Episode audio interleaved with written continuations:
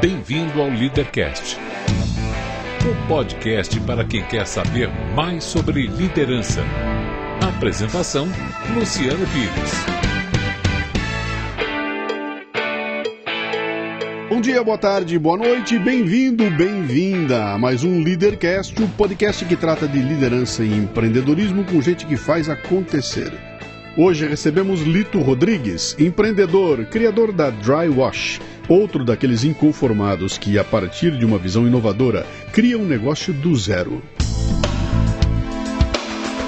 Este não é um programa de entrevistas, não tem perguntas programadas nem roteiro definido. É um bate-papo informal com gente que faz acontecer, que vai para lugares onde nem eu nem meu convidado imaginamos. Por isso eu não me limito a fazer perguntas, mas dou meus pitacos também. Você está entendendo aí? Não é uma entrevista, é um bate-papo. O Leadercast é lançado por temporadas. Os assinantes da Confraria Café Brasil e do Café Brasil Premium têm acesso imediato à temporada completa, assim que ela é lançada. São mais de 24 horas de conteúdo de uma vez só, cara.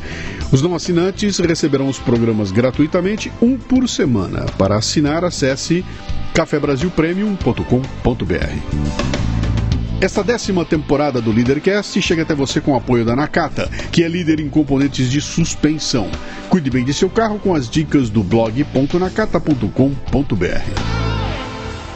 Muito bem, mais um Leadercast. Esse aqui está sendo em parte, sabe? Isso aqui nós tivemos um acidente de percurso na gravação e a gente fez o programa e perdeu os primeiros 15 minutos. Aí eu tive que chamar o convidado de volta aqui para fazer de novo o começo do programa.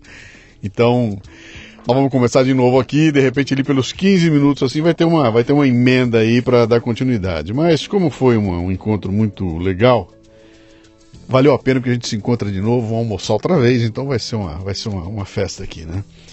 Ah, agora você já conhece o pedaço, sabe como é que é? As três primeiras perguntas né, fundamentais lá. O seu nome, a sua idade e o que é que você faz. Luciano, prazer estar aqui de volta.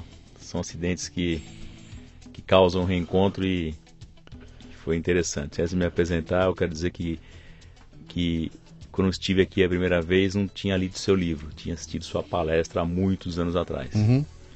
E depois estou aqui agora, li uma parte do seu livro, porque no meio do caminho tive um filho e aí tive que suspender a leitura. Mas vamos lá. Meu nome é Lito Rodrigues, É. sou empreendedor, às vezes estou empresário, nasci em São Paulo e aqui vivo até hoje. Tua idade?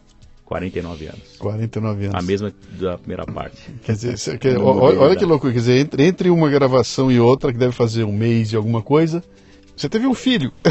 Tive um filho. Você teve um filho, então você trouxe mais assunto pra gente aqui hoje, aqui, né? Como é que é ter um filho aos 49 anos de idade? Você já tinha, né? Tenho dois, tenho um casal, Com que idade? 22, a Maria Luísa e 20, vai fazer 21 agora o Matheus. E agora você tem um novo E agora tem o Theo 49. com 45 dias. Como é que é ser pai depois de 40? Eu tenho uma tese que é a seguinte, cara. Aliás, tese não, essa é minha vivência, né, cara? A gente, quando tem. o- o- o- seguindo o esquema normal da vida, como ela era na nossa época lá, você tinha filhos ali com 26, 27, 28 anos de idade, e você é um puta do molecão, né, cara? Então. eh, Meio inconsequente. É, então, cara, você cresce junto com a criança, não tem nada a ver. Quando chega a maturidade, né, normalmente, antigamente, chegou a maturidade pra gente ser avô. né? Então, eu, pô, chegou, agora estou maduro, a relação que eu tenho com o bebê é, uma- é totalmente diferente. Totalmente. E eu lamento profundamente não ter tido filhos com a maturidade que eu tenho hoje, que seria totalmente diferente a relação, né? Você tá vivendo isso agora. Como é que é, bicho?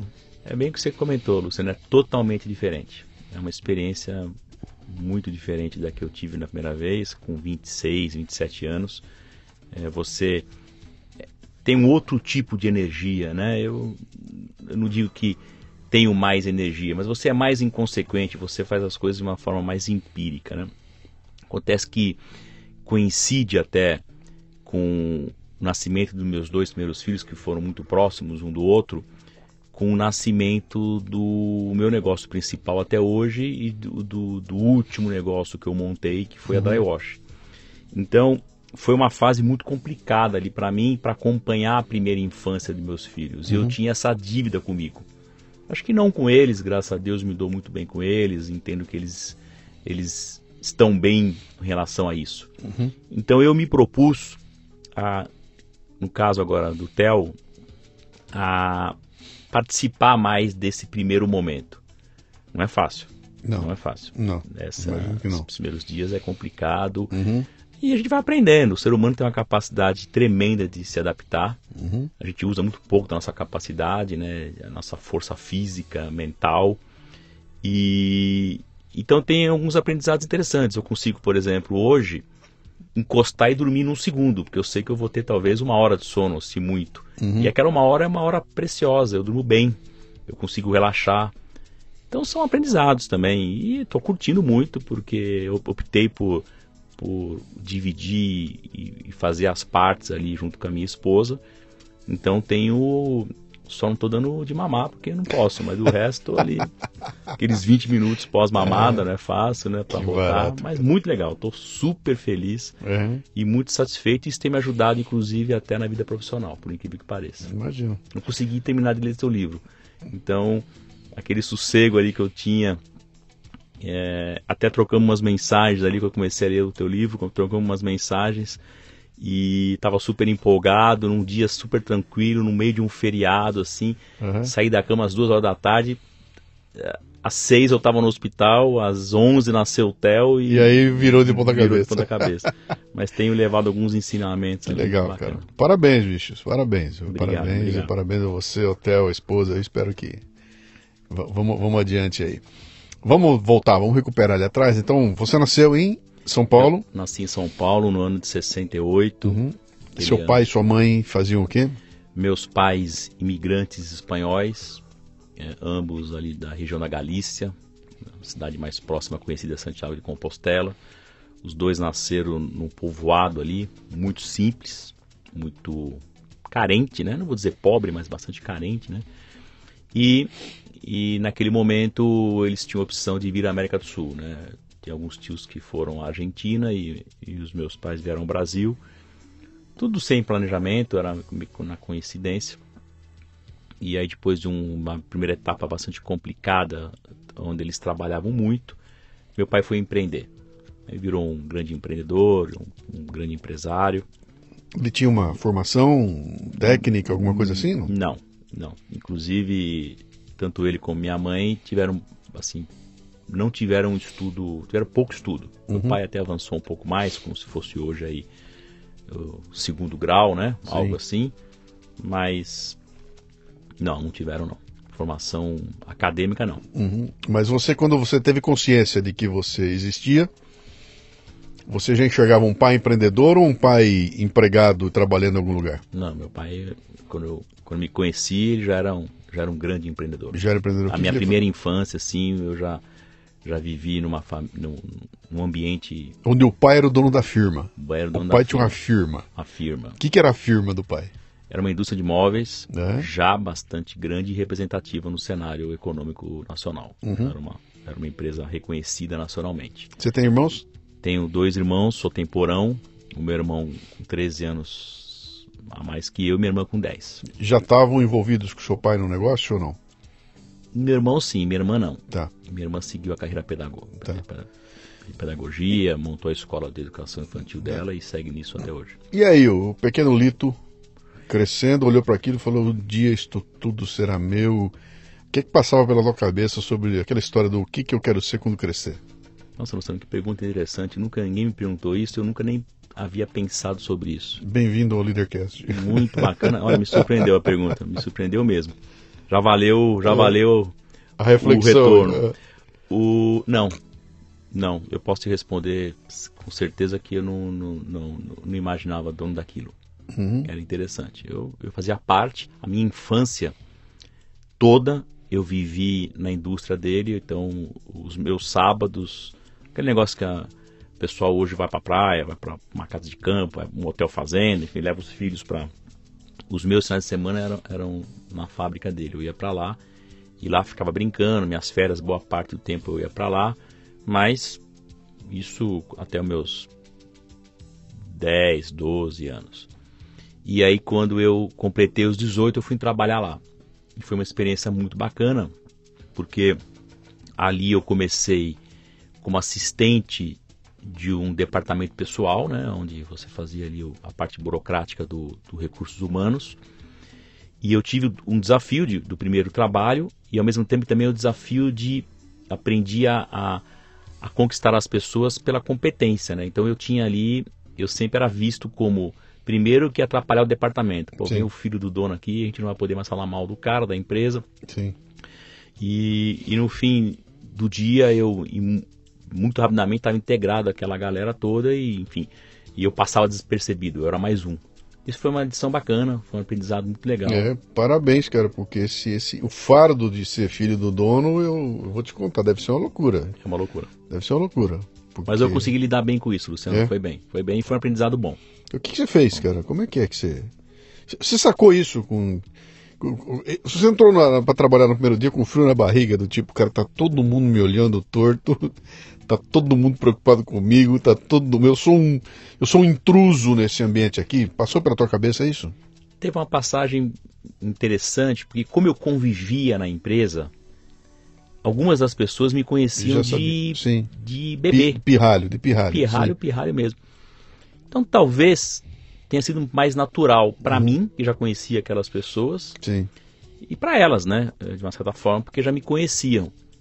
Aquele misto de de olhar assim, enfim, né, não sabe, mas fui conquistando, fui conquistando ali com o meu trabalho. Você estava lá com 18, 19 anos, é isso? 18 anos. Bom, essa é a época que você escolhe a universidade e a faculdade que você vai fazer. O que é que pintou nessa? Nossa, essa outra que pergunta que interessante. Porque eu prestei, acho que esse vestibular para umas 6, 7 faculdades, que eu lembre, tá, Luciano? Talvez esqueça alguma aqui. Eu prestei Direito, prestei Administração de Empresas, prestei Economia, prestei Publicidade, talvez esteja esquecendo. Você vê como eu tava. o que sabia, vier, sabia que eu queria, né? O que vier é lucro, né? Exatamente, o que vier é lucro. É. E naquele momento, naquele momento era. É, eu prestei direito na USP. Logicamente que se eu tivesse sido aprovado na Sim. USP, eu teria feito USP. Sim. Universidade pública, de primeira linha. Não fui aprovado na segunda fase. E fui aprovado, enfim, em algumas outras e optei por fazer economia na FAP. Uhum e fiz três anos, né, não completei o terceiro ano, no, no, na, meados, na época eram cinco anos de economia, não sei se hoje continua sendo, e no, no, no meio do terceiro ano eu saí da faculdade, numa conversa muito franca e objetiva com o professor. O professor falou assim, ó, não ficamos os dois na universidade, na faculdade. Ou sai você ou sai eu. Eu não tenho pretensão nenhuma de sair daqui. Bom, louco, mas então, foi um recado bem dado. Mas o que, que foi isso? Foi, foi... Ah, eu era muito contestador, Luciano. Eu já trabalhava, eu já conhecia uhum. a prática. Sim. E, e, eu nunca gostei muito de ciências exatas, né? Sim. E tanto que eu fui depois prestei, fui fazer publicidade, me dei super bem, gostei da faculdade.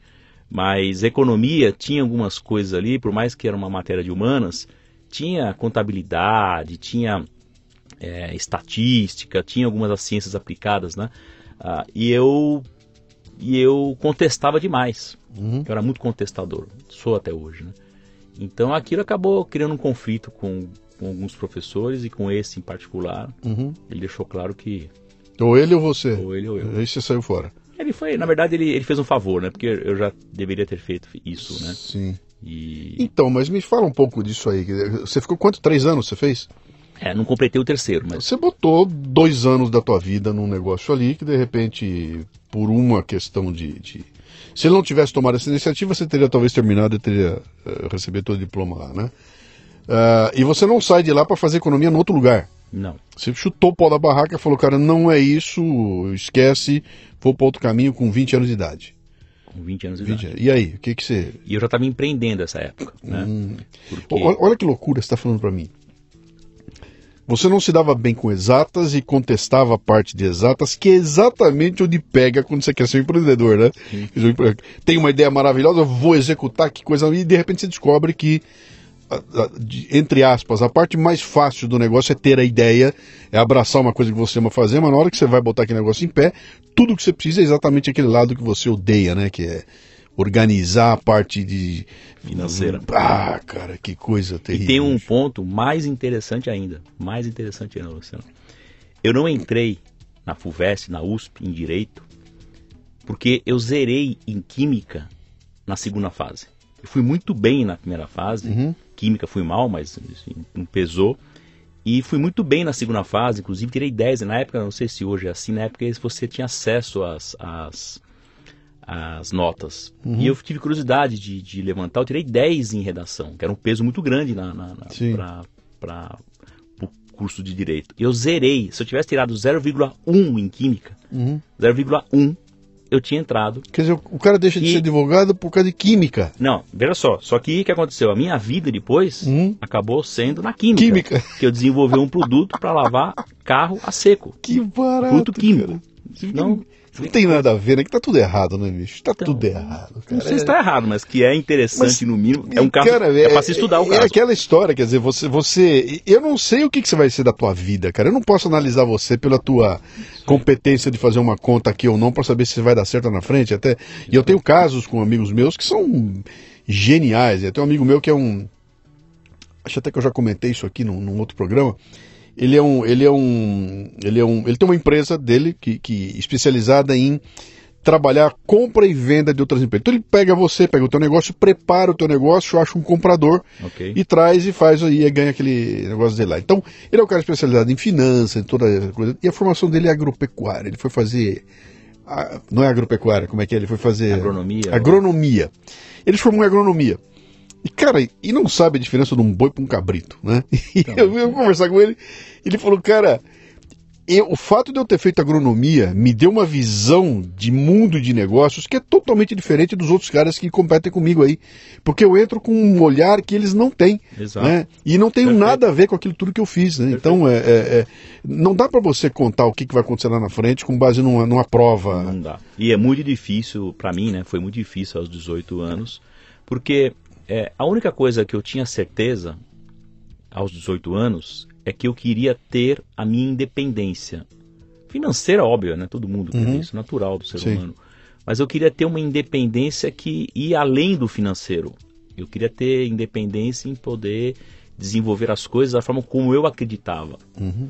Então eu tive uma experiência muito bacana nessa empresa que eu trabalhei, mas eu não eu não compactuava, eu não acreditava naquele modelo de business, de gestão, Sim, enfim, sim. entendeu? Então eu era contestador nesse sentido. E e aí é, naquele momento eu já era insatisfeito, co- como sou até hoje, né? Hoje eu sou um insatisfeito realizado, mas continuo insatisfeito. Uhum. Essa é a grande realidade. Sim. Então, a minha insatisfação me trouxe até aqui. Eu estou feliz aonde eu estou, porém continuo insatisfeito. Sim. Esse é o. Então, naquele, já era já era assim naquele momento. Você falou que você estava empreendendo já naquela época. Quer dizer, Então, não era, não era, já não era mais a- o negócio da tua família lá. Não, não era porque eu então eu comecei a trabalhar aos 18 anos contra a vontade do meu pai. A vontade do meu pai era explícita, era clara. É, ele gostaria que eu fizesse uma universidade de período integral, de preferência engenharia, ou algo assim. Uhum. E como ele não teve condições de estudar, e sempre gostou, ele é um autodidata, é um, um um camarada sábio, muito inteligente, até hoje, aos 87 anos, ele, é, o objetivo da vida dele era ganhar dinheiro para me colocar, eu e os meus irmãos, nos melhores colégios, dar as melhores condições, ele levou nós para viajarmos o mundo inteiro, eu com 18 anos já tinha viajado não sei quantos países nesse mundo, então era o objetivo dele que eu estudasse numa faculdade de primeira linha, assim como minha irmã tinha feito USP, entendeu? E só que aquele era o sonho dele, não era o meu. Sim. Muito interessante isso, Sim, né? sim. E talvez aí é, a minha eu, eu tenha conseguido muito novo, porque aos 16 anos foi quando eu fui procurar meu primeiro dinheiro, fui fazer meu primeiro dinheiro, que eu trabalhei ali como como atendente ali como como comim num, num bar, né? Uhum. Então foi ali que eu fiz o meu primeiro dinheiro. E quando eu fui trabalhar aos 18 anos, eu queria ganhar o meu dinheiro. Mas claramente eu queria construir o meu negócio. E aos 19, um ano depois, eh, apareceu uma oportunidade e eu convidei dois sócios para montar uma, uma loja de móveis e decorações. Essas lojas, como artefato hoje, essas, essas lojas de, Sim, sim. de- de móveis finos, né? E foi um sucesso naquele momento. E eu saí do negócio com dois anos, dois anos e meio mais ou menos, com um dinheirinho. Foi a primeira vez que eu consegui fazer algum dinheiro. E eu saí daquele negócio porque eu não enxergava nele perspectiva de fazer algo novo, diferente, melhor do que já existia. Já tinham grandes players no Brasil bem, bem estabelecidos. Então, essa minha insatisfação é, gerou a vontade de empreender, só que naquele momento eu trabalhava de funcionário de uma empresa, tinha que cumprir horário, eu tinha esse negócio que eu me dedicava à noite, final de semana, feriado, enfim e, e durante o dia eu tinha que ter algumas ações em relação àquilo. Meu sócio trabalhava no negócio, enfim, eu era apenas um, um sócio, um investidor, e fazia faculdade. Uhum. Claramente não fazia nenhuma das três coisas bem feitas. Nenhuma. E o que ficou claro para mim é que das três, a que mais me deixava infeliz era o meu trabalho como funcionário de uma empresa. Tanto que é, seis, cinco anos depois, eu fui demitido numa, num movimento de profissionalização. Toda a família foi demitida, tinha muita gente da família que trabalhava na empresa. Uhum. Meu pai tinha sócios, né, cunhados. E, e aquilo foi a primeira grande lição da minha vida, a primeira grande que me leva, que me marca até hoje, que me faz ser como eu sou até hoje, que é, é tomar as decisões de saída como você toma as de entrada. E é tão importante quanto você sair, terminar, finalizar um processo, é, assim como você faz para entrar. Então, naquele momento, eu me senti muito frustrado por não ter tomado a decisão de pedir as contas e, e me demitir. Uhum. Eu fui demitido e fiquei muito frustrado por isso. Aquilo me marcou demais. Tanto que logo no ano seguinte, eu peguei todas as economias que eu tinha. Eu era poupador, tinha ganho um dinheirinho naquela loja de imóveis tinha feito o, uma, um dinheiro com meu salário, eu poupava, vivia com meus pais, não tinha, o meu custo era muito baixo. Peguei meu fundo de garantia, peguei todo esse dinheiro e, e entrei de sócio num negócio que já existia. E em um ano, eu, menos de um ano, eu percebi que esse negócio não tinha a ver comigo, que não ia dar certo, da forma como era conduzido. O que, que era? Era uma fundição de estanho. Né? O estanho é uma liga que você, com chumbo, fabrica o, a solda. Né? Você continuou na área industrial? Você estava na área industrial de imóveis, foi para a área industrial. É, tive aquele momento de comércio ali, né? Um, do, um pedacinho ali no sim. comércio, sim, né? Sim. Tudo bem que aquela a loja de imóveis também tinha uma partezinha ali de, pro, de processo de pintura e montagem, mas de móveis, mas eu era, era comércio. Uhum. Mas fui para a indústria, sempre gostei muito da indústria, sempre gostei, até hoje gosto bastante de indústria. E aí, é... nesse momento que eu tomei essa decisão de sair desse negócio, é, a única certeza que eu tinha naquele momento, isso é claro para mim, Luciano, é como se fosse vivendo hoje, é que eu iria empreender. Né? Aí até outro dia me perguntaram, Sim. você empreende por quê? E minha resposta foi, eu empreendo porque é natural, eu, empreendo, eu não empreendo pela razão A, B, C, eu empreendo porque empreendo, ponto. Uhum. Entendeu? Acho que ganhar dinheiro todo mundo precisa ganhar, é, se desenvolver profissionalmente todo mundo precisa desenvolver, então, enfim, até aí se eu vou empreender, eu vou ser executivo. Você acha que isso é um DNA, cara? que quando você quando você conhece, você deve evidentemente, você tá tá na Endeavor, tá envolvido com um monte de gente, conhece muitos empreendedores, né? Você consegue enxergar essa, esse fogo interior, essa coisa do DNA? Esse cara nasceu para empreender e esse aqui uh, se tornou empreendedor porque quis ser. Ele não nasceu para ser, mas quis ser e se tornou, né? Dá para ver isso claramente? É. Deixa eu te dar, completar um pouquinho mais. Minha família não tem ninguém de comércio. Ninguém de comércio, né? Então eu olho para aquilo e até pensei, falei, é, é até difícil para mim imaginar nós envolvidos em comércio, né? E meu filho agora se meteu no negócio de fazer a, o Monday Night Burgers lá, ele está prestando serviço, trabalhando com comida e virou comércio, né? Okay. Numa família que não tem ninguém fazendo isso, né? E eu fiquei imaginando que não é DNA, é alguma outra coisa que tem a ver com o seu jeitão de ser, né? Como é que, como é. é que você vê isso?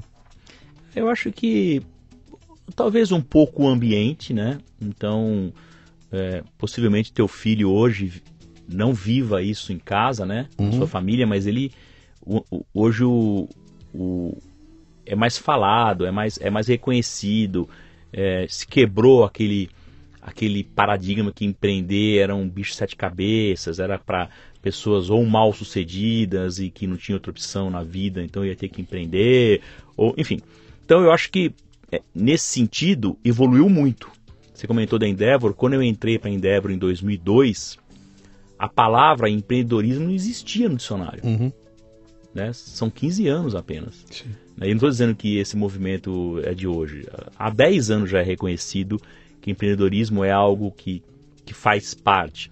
Agora, da mesma maneira que teu filho foi picado com esse com esse bicho poderoso Uhum. e modéstia à parte falando muito bacana de empreender é, tem pessoas a minha esposa por exemplo é, a chance dela empreender é negativa é menos um não faz parte da, da vida É. dela entendeu então é, e ela vem de uma família de, de, de- O pai e mãe não são empreendedores, mas ela tem um tio muito empreendedor, que convive assim, muito próximo.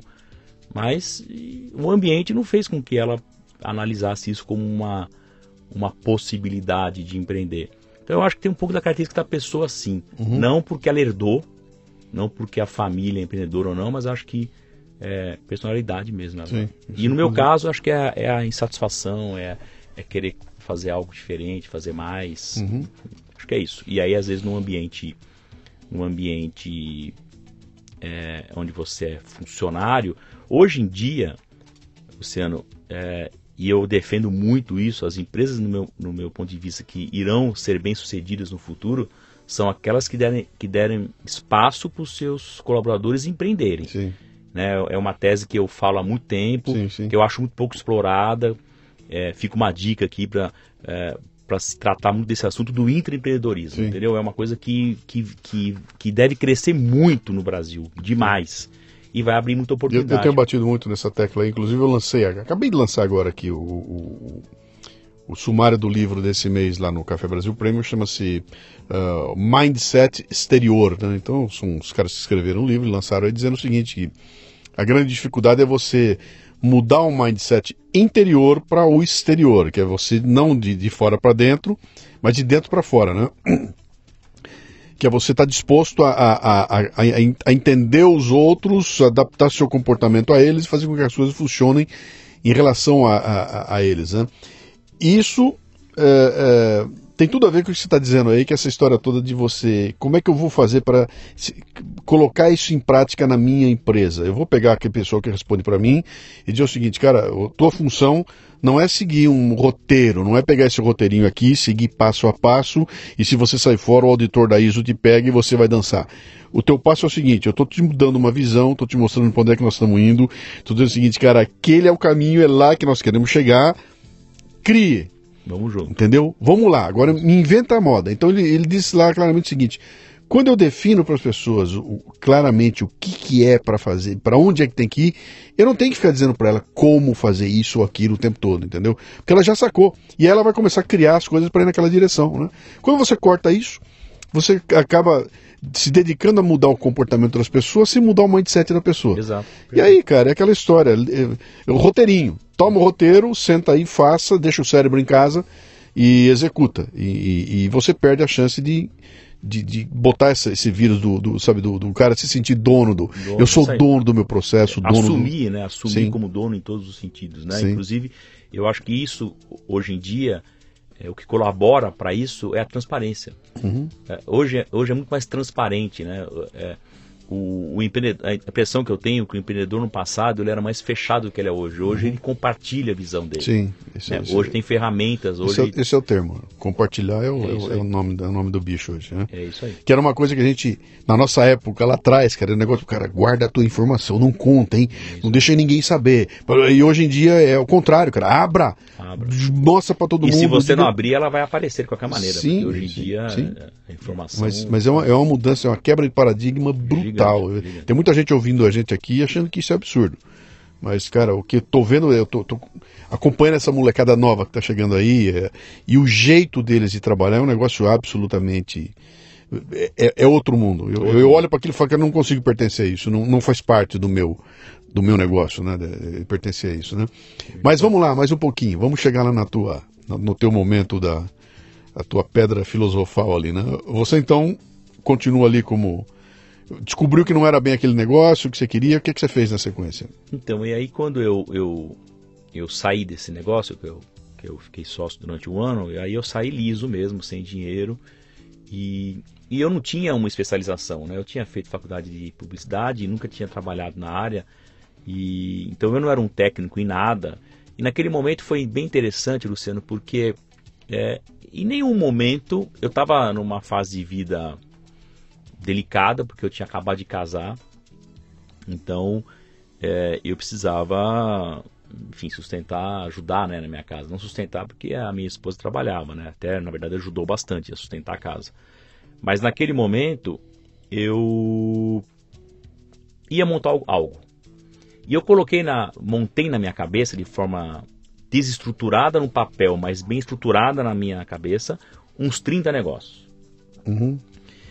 E dois. Pô, o cara faz 12 vestibular, 30 é negócios. Você vê como era focado, né? Foco era meu forte. e aí você viu, e eu, e eu fiquei. Dois foram finalistas. Dois foram finalistas. Montar uma rede de lavar carro ou uma rede de é, assistência técnica de eletroeletrônico. E o porquê desses dois? Porque quando eu dizia para você, quando eu falei aqui que eu queria montar uma rede, na verdade, assim, eram três lojinhas, três lava-rápidos, né? Uhum. Então esse era o meu sonho grande naquele momento. Sim. Ou três lojas de assistência técnica é, que não tinha uma referência. O que, que eu buscava naquele momento? Algo que eu pudesse fazer que virasse uma referência. Eu preciso lavar meu carro, eu preciso fazer um polimento no meu carro, eu preciso higienizar o meu carro. Aonde eu levo? Que marca que vem à minha cabeça? Não uhum. vinha uma marca à minha cabeça. Era um mercado que tinha uns 50 milhões de lava-rápidos, cada um com a sua marca, com o seu jeito de ser.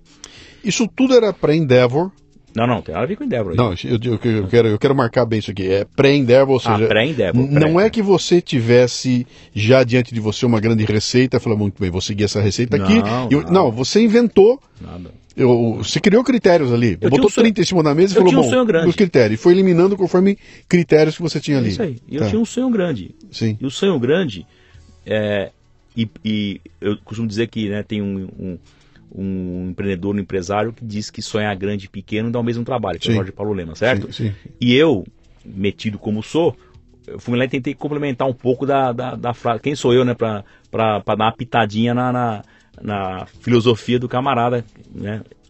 Ainda mais quem nós estamos falando dele, né? O, o grande, o maior empreendedor, talvez, de todos os tempos. É, esse sonho tem que ser legítimo, do meu ponto de vista. Ele tem que ser grande, mas legítimo. Porque tem muito sonho grande. Você falou agora da molecada jovem aí. Eu, eu, conheci um monte de gente que, primeiro, que eles têm um sonho grande que não é legítimo no meu ponto de vista, uhum. né? Quero mudar o mundo. Isso não existe, cara.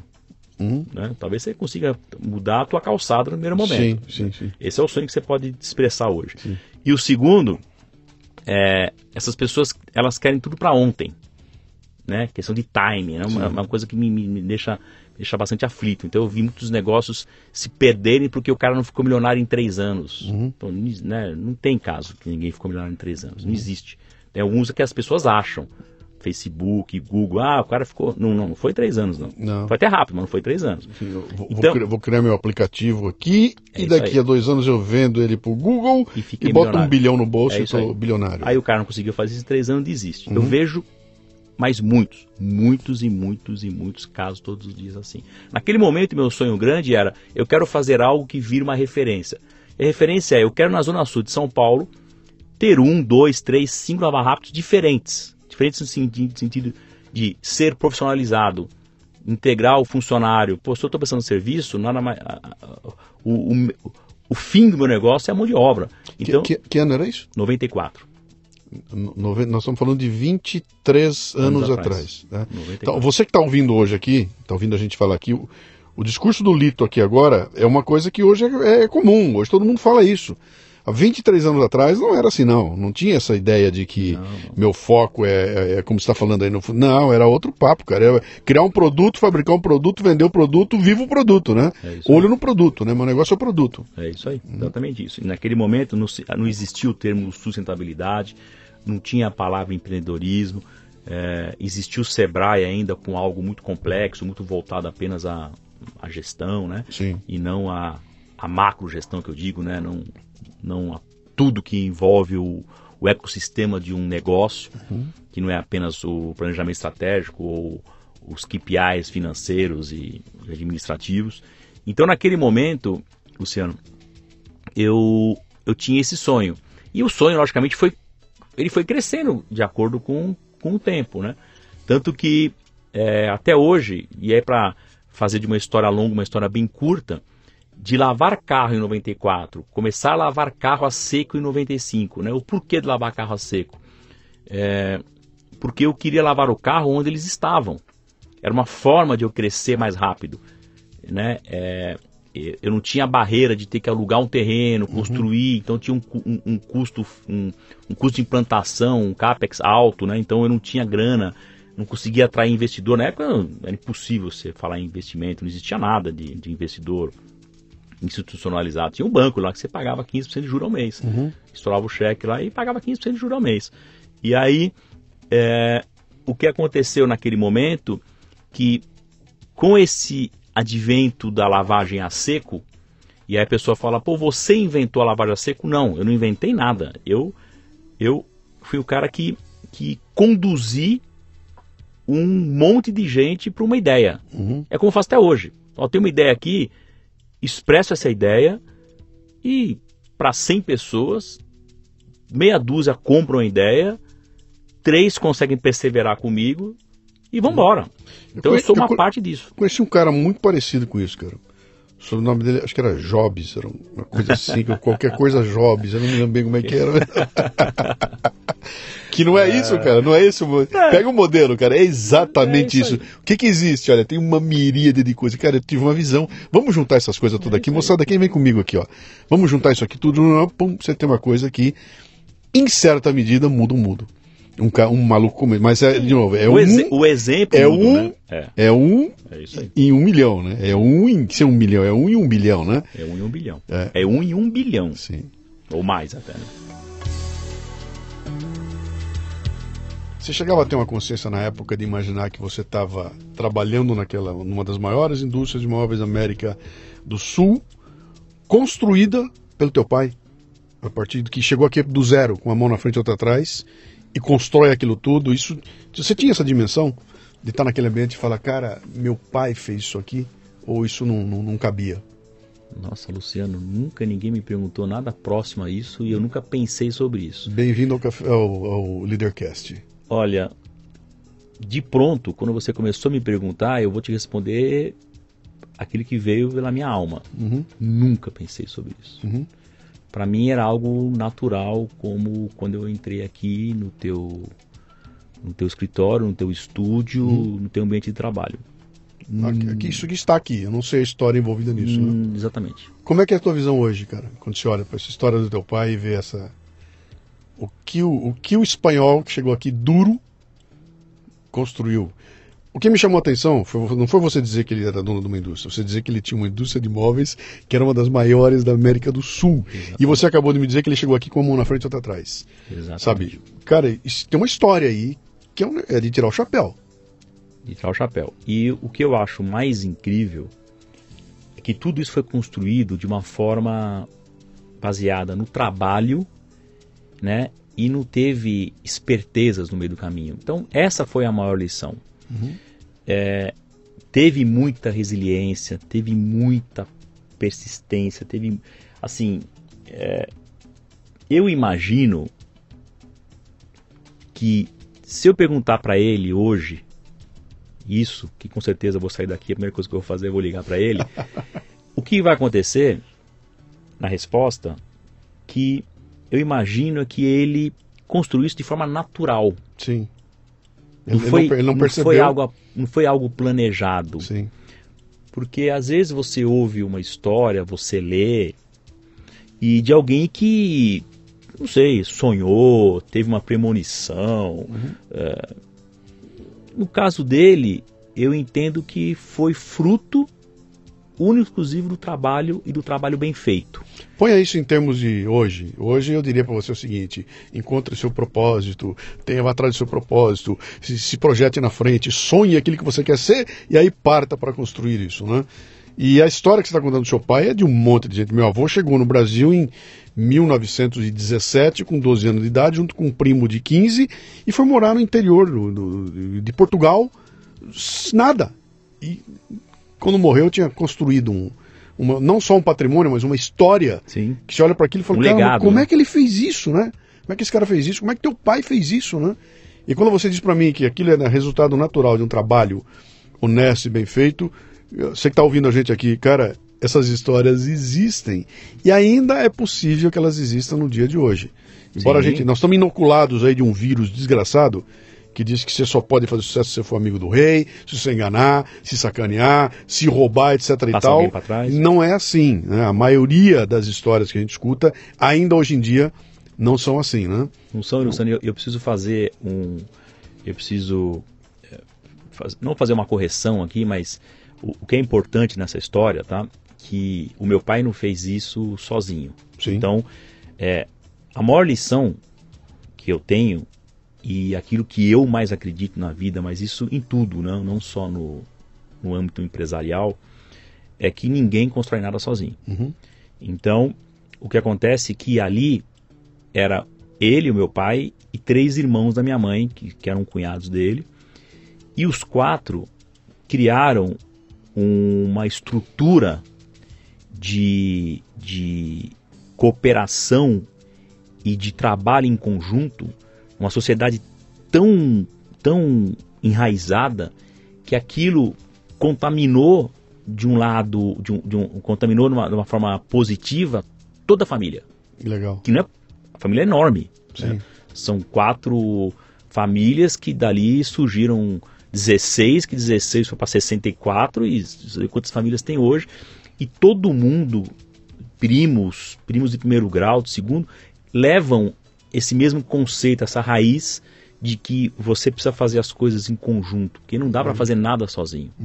Eu não consigo imaginar. Eu ouço muito que pessoas que, que dizem: Ah, eu não, eu não quero ter sócio. eu que-" Cara, você vai ter alguém, mesmo que você não tenha sócio, você vai ter alguém ali que vai ser o teu braço direito, que vai ser. E, e, no mínimo uma rede de relacionamentos em volta de você, Sim, sem as quais sem você não, você não se mantém em pé, né? É isso aí. Eu tenho, eu, eu acabei de fazer agora um, um para o Café Brasil Premium, eu fiz um, um sumário de um livro chamado Mindset, onde a autora coloca, ela fala do mito do lobo solitário, né? O sujeito brilhante que do nada cria coisas maravilhosas e ela usa exemplos e fala, cara, você pega um, um Charles Darwin que escreve um livro que muda a história da humanidade, a origem das espécies, mas ele fez esse livro depois de meia vida Exato. estudando, conversando, batendo, eh, eh, trocando, testando hipóteses com os, com os colegas dele. Quando chegou na frente, estava maduro, nasce o livro, mas o livro é resultado disso tudo.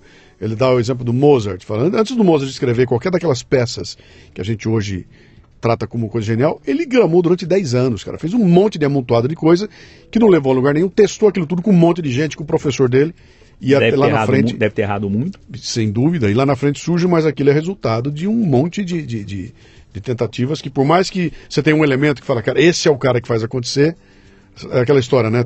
Esse é o Guga que ganha o campeonato. Sem Larry Passos não tem Guga. E né? sem a família dele, E né? sem a família do Guga, muito menos, né? É, exatamente. É isso aí, legal. Isso aí. Grande. Então acho que isso é, o, é o- é é talvez aí o grande legado dos, dos nossos pais, né, aquelas pessoas que de fato fizeram, Uhum. Sim. Uhum. cada um do seu jeito, cada qual da sua maneira, é, as histórias das famílias. Né? Sim. E uma coisa que eu costumo bater bastante, ah, você vai notar, isso aqui é um bate-papo, tá? Não é uma entrevista, tá? Claro, tá claro. Então eu entro e dou meu espetáculo à vontade aqui, né? Ah, eu costumo bater muito nisso aí. Eu, eu- eu escrevi um texto há um tempo atrás onde eu conto uma história da, da- de um dos primeiros caras que tentou escalar o Everest em 1929. Eles foram para lá e, e o George Mallory e ninguém sabe se chegou no topo ou não, porque a última vez que ele foi visto junto com o colega dele, ele estava a 8 mil metros de altura. Depois disso, nunca mais ninguém viu, o cara desapareceu, os dois sumiram, ninguém mais sabe da história. E tem uma busca incessante para encontrar o corpo desse cara, porque pode ser que a câmera fotográfica esteja com ele, e se a câmera tiver, é possível revelar o filme e descobrir se eles chegaram no topo ou não. Se chegaram, muda a história da, da- da- dessa, da, da- história dessa montanha, né? Ah, esse, o corpo dele foi descoberto em 1997, 99, se eu não me engano. Acharam 70 anos depois o corpo do cara. Pô, encontraram, não acharam a câmera ainda, porque o outro não foi encontrado. Mas o que importa dessa história é o seguinte: quando eu li toda a história da, da descoberta do corpo, que é fascinante, O cara que descobriu o corpo dele falou, cara, o que me chamou a atenção quando eu encontrei aquele corpo que estava assim, eh, preservado, ele estava vestindo um tipo de roupa que hoje em dia qualquer pessoa que andar pela cidade de Seattle no inverno tá mais bem agasalhada do que ele a 8 mil metros de altura no Everest. Esse cara tava com uma botinha de couro, ele tava com meia de lã. Não, tinha, não há cabimento. A roupa que ele vestia naquela época é um absurdo. Hoje em dia você não nem fala naquilo lá, né? E eu usei isso para fazer um paralelo. Falei, cara, com aquela roupa que ele estava vestindo, ele chegou a 8 mil metros de altura. E depois dele vieram outros que chegaram aos 8.850. Ele estava vestindo o que tinha de melhor na época. O, o, que tinha de mais evoluído era aquilo que ele tinha, cara. Então, com aquilo ele chegou até lá. E, e, eu bati muito na tecla, porque depois que eu comecei a fazer o meu trabalho fora da empresa, tudo, eu visitei um monte de empresas, é muito comum encontrar o, o executivo, o CEO jovem de 30 anos, que vem mostrar a empresa e que mostra como ele revolucionou a empresa. Aqui onde trabalhavam 60 pessoas, só tem três hoje. Eu acabei com aquilo tudo que era um desperdício de dinheiro. Trata as histórias dos pioneiros que vieram naquela época como se aquilo fosse um absurdo. Né? Aqueles caras não sabiam como é que fazer, eu sei.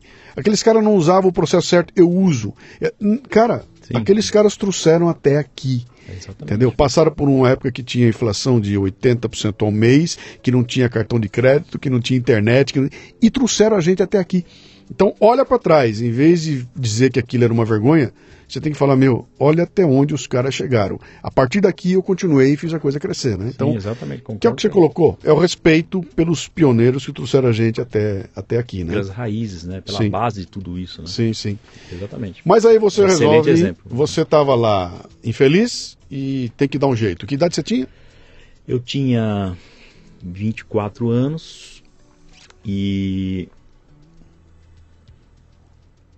uma lição que eu ficou clara para mim ali, uma lição importante, uma das principais que eu levo até hoje, é que é, naquele momento eu fui omisso, eu não tomei uma decisão de, de sair daquela empresa. Né? E isso me magoou, até hoje é uma marca que eu levo, enfim, um aprendizado. É, com certeza esse aprendizado possibilitou que eu tomasse decisões futuras é, baseadas nele, nesse aprendizado. Mas eu, a empresa passou por uma reestruturação, onde é, entrou um, um, um corpo de gestores e se baseava em tirar toda a família. Uhum. E nessa eu fui demitido dois ou três meses antes do meu casamento. E e eu nunca me esqueço, porque isso já tem tanto tempo, mas é muito claro para mim a, a minha felicidade quando eu fui demitido. Porque parece que eu tirei um peso. Parece que eu andava com uma jaqueta é, aqui nos bolsos e tinha pedras, pedras que pesavam mais que o meu corpo. Uhum. Então eu me vi livre dela e fiquei muito feliz. E é, não pensei mais, não passou na minha cabeça a hipótese de não ter um, montar um negócio.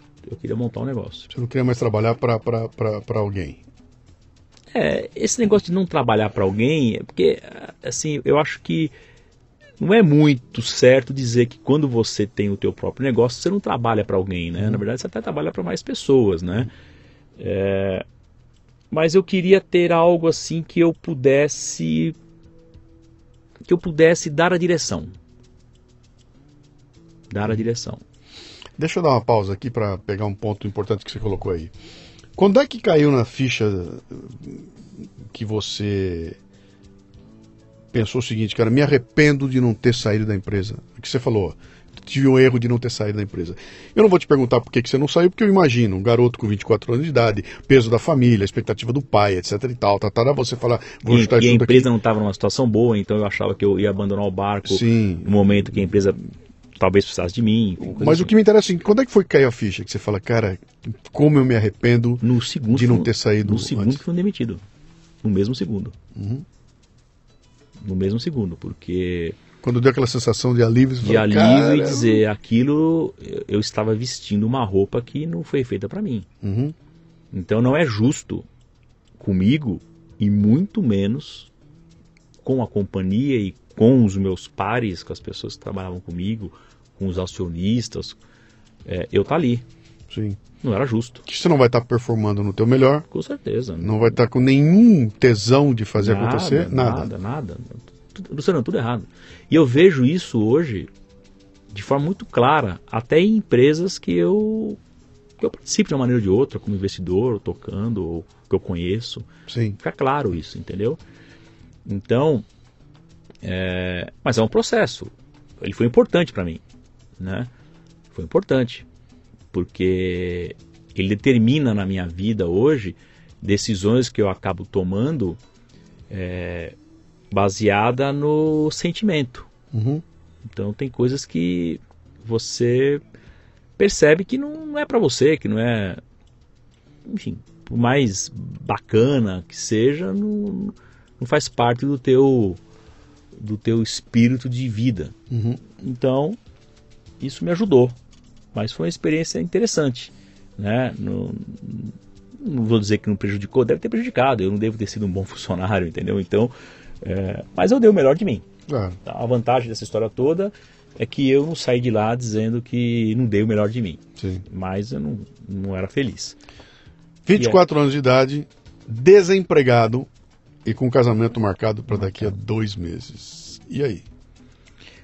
Então eu descobri uma outra coisa importante que foi você ter o apoio de quem está do teu lado. Então eu continuei tendo o apoio dos meus pais Uhum. é, e tive o apoio da, da minha noiva que virou minha esposa. Então, ó, vamos. Isso foi uma coisa muito legal porque ó, eu tô afim de montar um lava rápido. Então, poxa, que legal, bacana, vambora, entendeu? Então, o simples fato de a pessoa falar, poxa, que bacana, que legal, te dá um, Sim. um up, né? Você, Sim. Né? Você fala, poxa, será que, que é por aí mesmo? Então, e o porquê disso? Porque eu queria montar algo naquele momento que, de fato, eu pudesse fazer diferente, diferente do que existia. Sim. né? É, não só maior, maior talvez fosse a consequência, mas algo diferente. Um pouco difícil de explicar isso, talvez quem está nos ouvindo fica meio estranho, né? O que, que é uma coisa maior? É maior em tamanho, né? em número de unidades, em faturamento? Não, certamente não. Era maior em impacto que isso pudesse gerar. Principalmente, isso eu consigo dizer hoje. Né, talvez em 94, há 23 Três. anos atrás, é, eu intuitivamente pensasse dessa forma, mas Uhum. claramente não, não era nada Racional, racional nada não estava planejado, não estava escrito, ah, escrevi isso aqui num papel, coloquei atrás da porta e um dia eu vou olhar. Não, nada disso.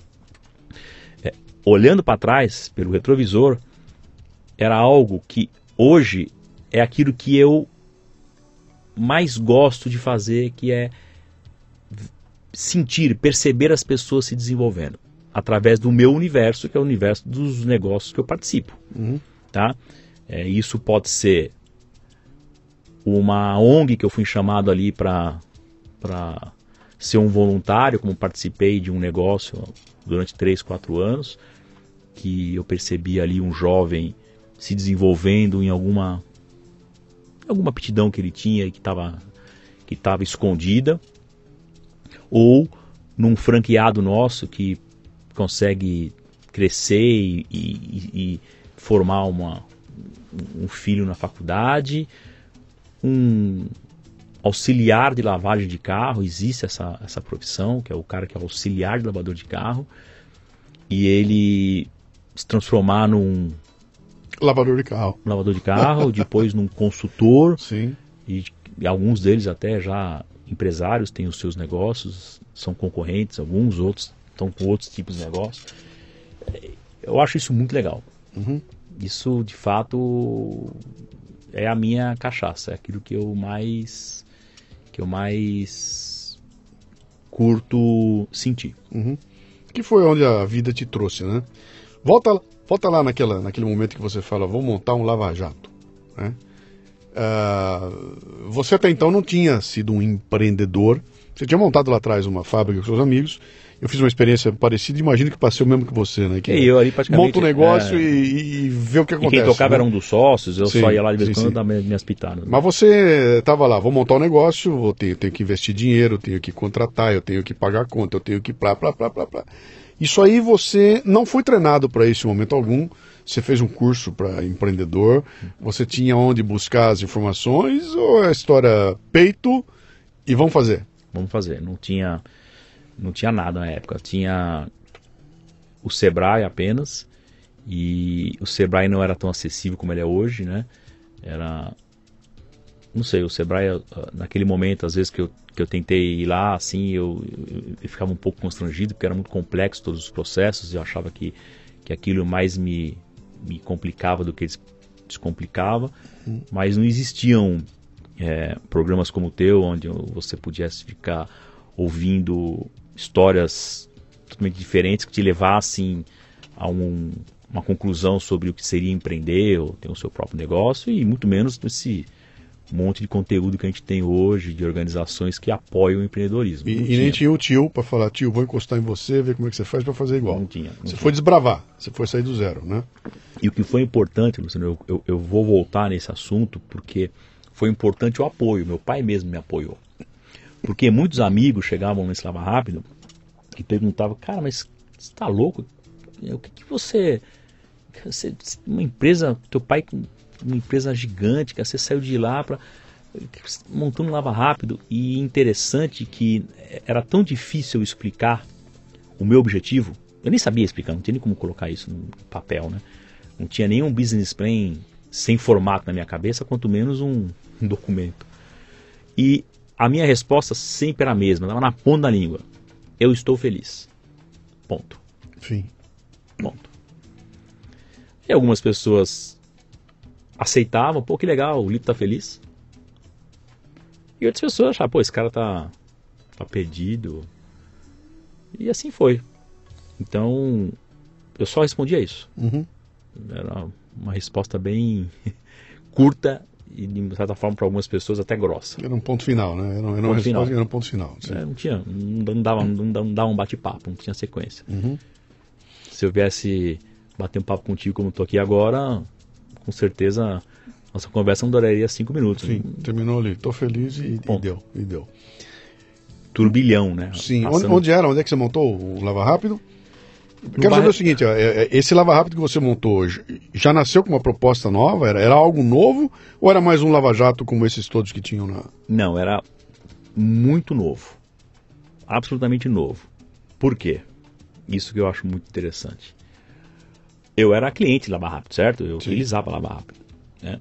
E eu morava no bairro de Moema, naquela época. Já... Não, não, desculpa, aqui nada, tô maluco. Não morava nada, eu morava, morava na Zona Norte, não na Vila Maria mais, mas morava em outro bairro da Zona Norte.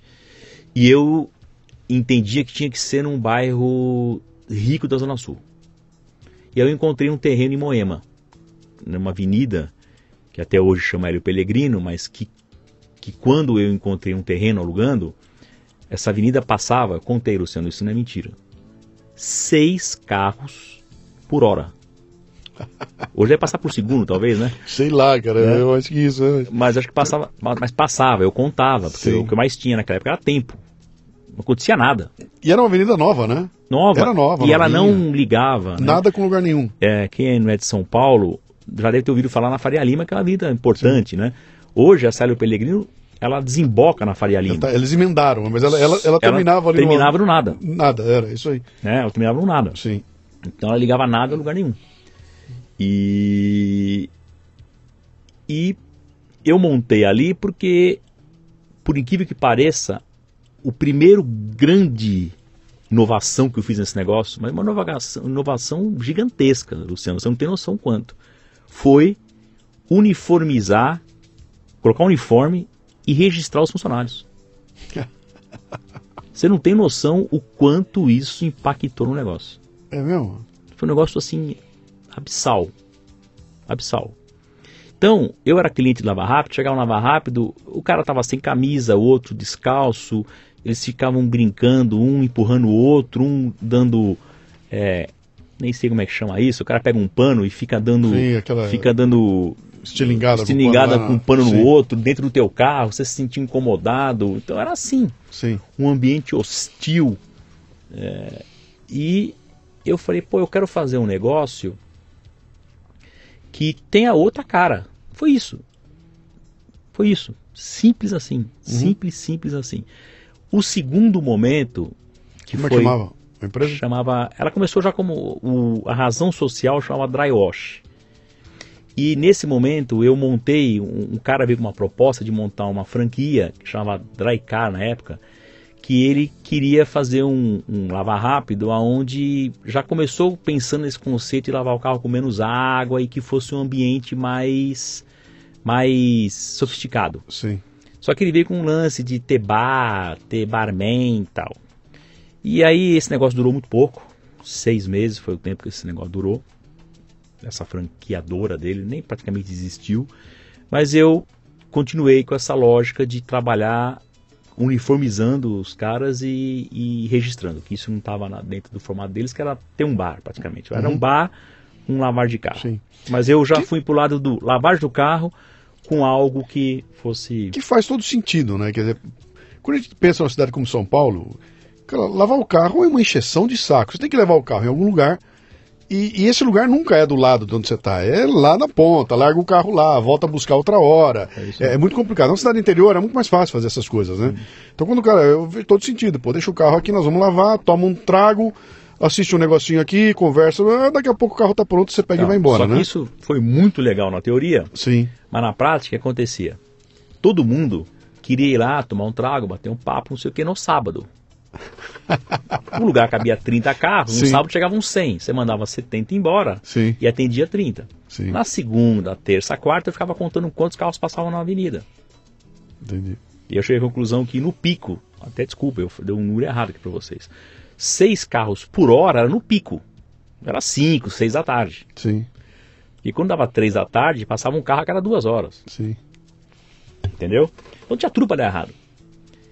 E o mais importante de tudo, eu cometi um acerto. Cometi um acerto. Cometer um acerto é bom. Por que eu cometi um acerto, Luciano? Porque eu fiz uma conta.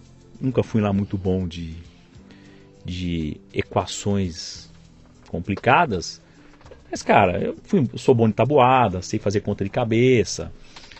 E eu peguei um papel e um lápis e fiz uma continha simples de quanto que eu deveria cobrar para lavar um carro. Eu ficava no Lava Rápido, que ficava ali próximo, muito próximo, a 500 metros desse lugar onde eu montei o meu, que devia ser, com certeza, se não o que tinha maior movimento em São Paulo, era um dos mais, a Avenida Santa Mara. Aí sim, uma avenida que passava muito carro e tal. E eu ficava na frente desse lava rápido, sentado na calçada, do outro lado da avenida, contando quantos carros que entravam ali. E era fácil contar é, os números de funcionários, eu via lá o- a característica do cara, esse aqui é um moreno mais alto, esse aqui é uma menina não sei o que, e eu anotava com os, e fazia uma conta básica, e a conta não fechava. Eu falei, como é que esse cara cobra 12 reais para lavar um carro, a conta não fecha? Uhum. né? Então, ele deve sonegar imposto, talvez. Ok, então vamos tirar tanto de imposto. A conta não continuava não fechando. E aí eu cheguei a uma conclusão que para eu lavar carro, eu tinha que cobrar 30 reais, quando o mais caro era 12, mas a média era 8, 7 em São Paulo. Então o cara que cobrava 12, ele já estava cobrando praticamente 50% Menos do que. mais do que a média. Ah, mais do que a média. Sim, não é isso? Sim, sim. Né? Era 8 reais, 50% 12. Sim. E eu vim com a proposta de cobrar 30. Certo? Esse foi o maior acerto. Por quê? Porque eu precifiquei certo. E o negócio se sustentou. Eu consegui registrar os funcionários, os caras se entregaram à empresa, os caras começaram a ter plano de carreira, o cliente começou a sentir, a perceber. E tem um lance aqui que é difícil de explicar, mas que a energia do lugar atraía pessoas que davam valor para aquele tipo de negócio. E eu tinha um negócio de nicho. Lito, isso é, isso é o contrário de tudo que a gente escuta falar por aí afora, porque é, é o contrário que se escuta, né, cara? Eu vou botar meu negócio por 30, vai aparecer um concorrente por 12 e eu me dancei porque a turma vai toda querer o que esse cara de 12 está fazendo lá. E você, você me conta uma história onde você inverte esse jogo, mas consegue que o usuário perceba um valor nos 30 que ele não tinha nos 12. Exatamente. Nos 12, talvez ele entrasse, ia ver o cara dando estilingada no outro, o cara xingando e blá blá blá. blá. Fala, não, eu quero um lugar onde eu seja tratado com um pouco mais de... e me propõe a pagar por isso. E obviamente, não só isso, eu, eu tinha que fazer com que o carro dele saísse é, muito mais bem limpo Sim. é, do que o cara do 12. Também tem isso, né? Porque ele também não iria pagar só pelo ambiente. Sim. E então aí a gente começou, aí foi quebrar a história do produto, do, aí tem toda uma, uma passagem de o, o carro brilhar mais, o produto durar mais tempo no carro, a gente conseguiu um modelo onde demorava mais para sujar, então ele também viu tinha um valor percebido, ah, eu lavo o carro menos vezes. Então tinha uma equação aí também. Mas, Mas- você teve essa consciência em algum momento que para cobrar 30 eu vou ter que dar para esse cara mais do que ele está acostumado a receber com 12? Sim, com certeza. Como é que foi essa discussão, cara? Como é que, você, como é que foi isso na tua cabeça, bicho? Então, no primeiro momento foi muito simples, muito fácil, porque eram coisas que não. É, lógico, fazer. Teve uma, uma obra civil aí um pouquinho mais adequada. Eu não tinha a grana, né? Porque tem uma passagem aí que eu esqueci, não, não passei aqui para vocês, mas entre o, o sair, é, ser demitido daquela companhia lá familiar Uhum. e casar e depois montar o Lava Rápido, eu fui sócio de um outro negócio que eu perdi tudo que eu tinha em um ano. Puta vida. Entendeu? Então eu esqueci de uma passagem importante, né? muito importante. É, e que eu saí de, e depois de um ano porque eu tinha aprendido que eu tinha que sair rápido.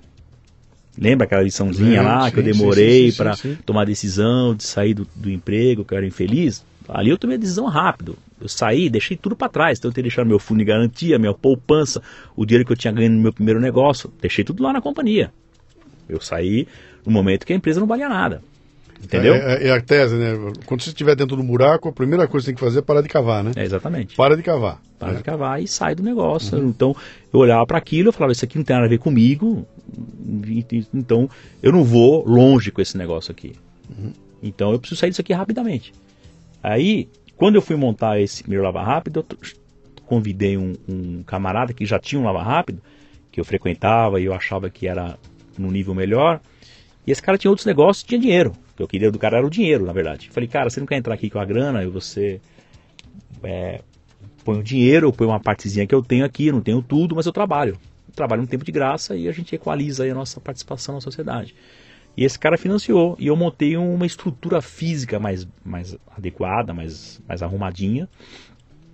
E mais no fim de tudo, o que o cliente quer é o carro dele bem limpo. É o carro dele bem conservado. O ambiente é importante, sim, mas o produto final tem que, tem que ser condizente com aquilo que você cobrou. Uhum. Só que o, o grande desafio, e de uma certa forma eu não sei por que razão, porque eu não aprendi isso na faculdade, eu talvez tenha aprendido, não sei, talvez a publicidade tenha me, tenha me ajudado muito nisso, é que o, o mais difícil não estava em implantar um lava rápido onde eu cobrasse 30 reais, mas o cliente sentisse, percebesse e valorizasse aquilo. O mais difícil estava em manter, que era o segundo capítulo do livro. Então você faz um livro legal, o primeiro capítulo é fantástico, se o segundo for meia boca, no terceiro o cara abandona o livro. Sim. Então a dificuldade era em, que é até hoje, é em você superar as expectativas. Uhum. E esse é o grande desafio. É isso que te tira o sono, é isso que te dá o frio na barriga, é isso que te dá medo. Uhum. E é o medo que te tira do zona do conforto e faz você reinventar o negócio no dia a dia. Mas vamos lá então. Então você você monta um, um negócio que já existe em todo isso, o- em volta de você, cobrando três, quatro vezes mais caro que o teu concorrente, num lugar onde passa seis carros por hora, com um custo altíssimo, porque só Altíssimo. altíssimo o teu custo. Quanto tempo levou para quebrar? Olha, esse sócio que entrou comigo, ele no primeiro mês já começou a ver que o negócio não era daquilo, no segundo pediu para sair, no terceiro saiu. E aí eu fiquei num perrengue danado, tudo que eu tinha que não tinha. É, tinha dois carros, um meu da minha então esposa, vendemos um. Você comprou a parte dele? Comprei a parte dele, uhum. assumi dívida, e fica cheque especial. Você não dá história aqui pra. Né? Bati na porta de um banco que eu nunca tinha visto na vida. A, a, a gerente olhou pra minha cara, acreditou em mim, me deu uma linha de crédito, cheque especial, paguei 10% de juro ao mês, talvez mais. Né? Eu sei muito bem o que Então, é enfim, o que é interessante em tudo isso é que não me pergunta por quê, e eu já vou te responder mesmo se me perguntar. Sim. Eu tinha uma certeza que ia dar certo. Talvez por falta de informação, porque a ignorância também, no meu ponto de vista, é importante em alguns aspectos. Né? Às vezes você não saber, não ter tanta informação, te ajuda a, a ir pela tua intuição, pelo teu feeling. Mas eu tinha uma certeza que o meu sonho era legítimo, que aquilo fazia sentido. Então, o mais importante de tudo, você colocou aqui que muito bem que o, o ponto era caro, que a estrutura que eu montei de registrar funcionário era, é muito caro, é, pagar todos os impostos era muito caro, tem tudo é, no, no, no, ponto de vista de custo era desfavorável. A avenida era péssima, não passava carro, então uma série de coisas. Só que o mais incrível de tudo é que em 94, em 92 começou um movimento no Brasil de muitos executivos sendo demitidos das empresas e a grande maioria montando lava rápido. Deu um boom de lava rápido em São Paulo de 92 a 94, 95. Um boom uhum. gigantesco, mas era um negócio assim inacreditável. Tinha muito terreno ainda vazio é, nas, nas regiões mais, mais densas né, da capital, então muito lava rápido. Outro ponto, era um momento que todo posto de combustível dava lavagem grátis quando você abastecia 20 litros. Pô, tem cenário mais favorável? Você abastece 20 litros, recebe uma lavagem grátis, uma ducha grátis no teu carro. Um lava rápido atrás do outro sendo montado e a lógica sempre foi a mesma. Você tem um lava rápido na rua X, o cara monta na mesma rua X cinco números do lado, cobrando um real a menos. Então você cobra 8 no teu, teu concorrente começa cobrando 7.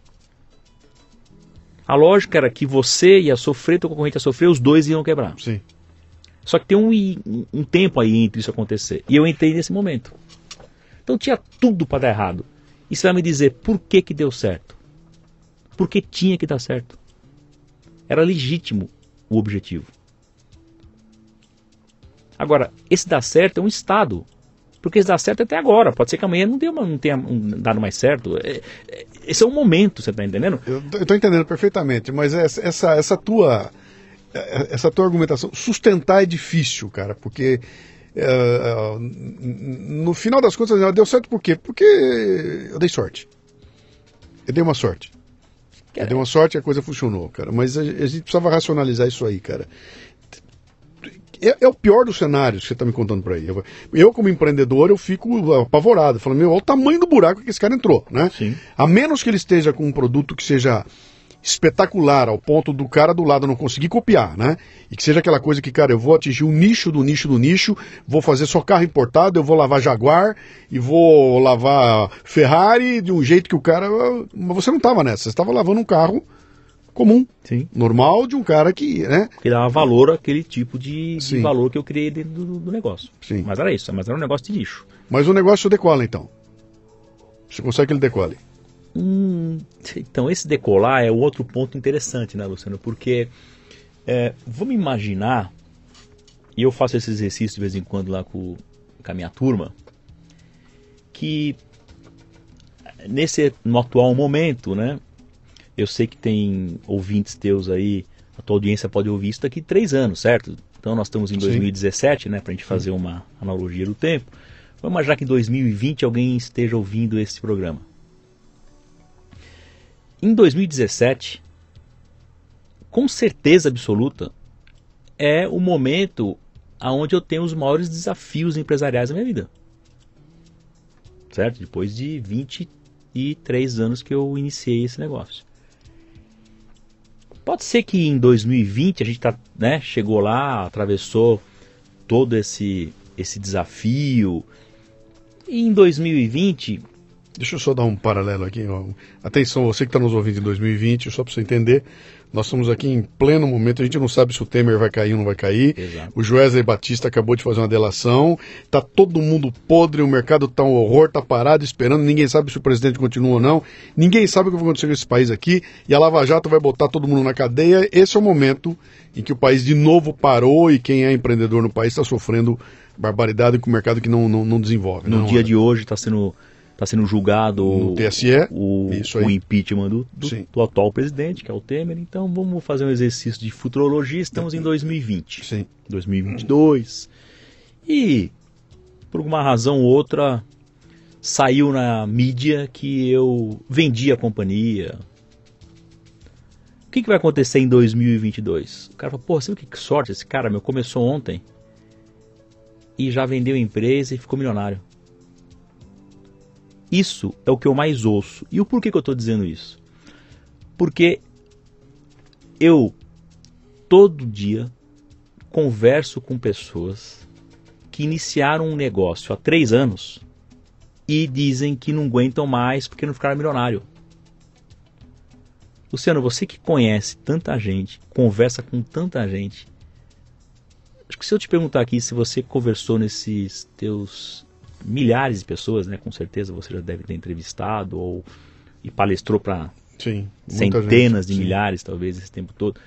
Você acha que nesse meio tem cinco pessoas que conquistaram algo importante, e não de dinheiro, mas de valor em três anos? Só na mídia tem isso. E na mídia tem bastante. Só na imprensa aparece isso. Que quando Exatamente. aparece um, que é a mosca branca, os caras vão lá, estampa a capa de tudo quanto é revista e cria uma, uma, uma percepção de que talvez eu, com meus 17 anos de idade, também consiga criar esse aplicativo É e vender depois da manhã por 2 bilhões para a Microsoft. Perfeito, né? Luciano. E aí você cria uma geração de pessoas que negligenciam aquilo que é a manutenção de algo que você colocou por uma estratégia, por um objetivo seu, você sonhou com aquilo, teve o teu tal do sonho grande, mas não realizou.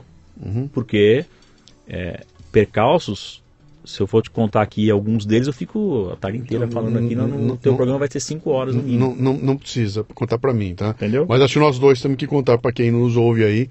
E agora, de empreendedor para empreendedor, os dois somos nas suas áreas aí, né? Ah, você perguntar para mim o que, que é essa coisa. Eu não trocaria a minha posição hoje de empreendedor por nenhum emprego em lugar nenhum, nem pelo tempo que eu vivi.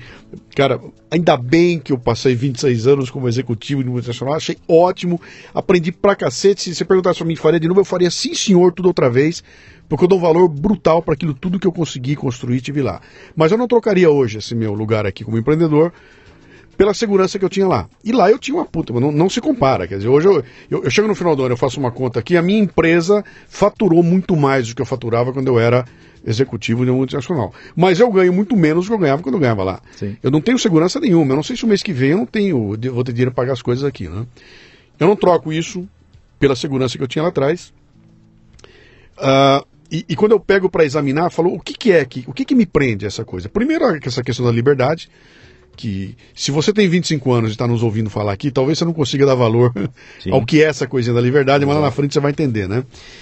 E outra coisa também é essa coisa de você celebrar um sucesso, né, agora, conseguir atingir tal coisa que eu queria, que maravilha, um sucesso, e no dia seguinte você tem que começar de novo, cara.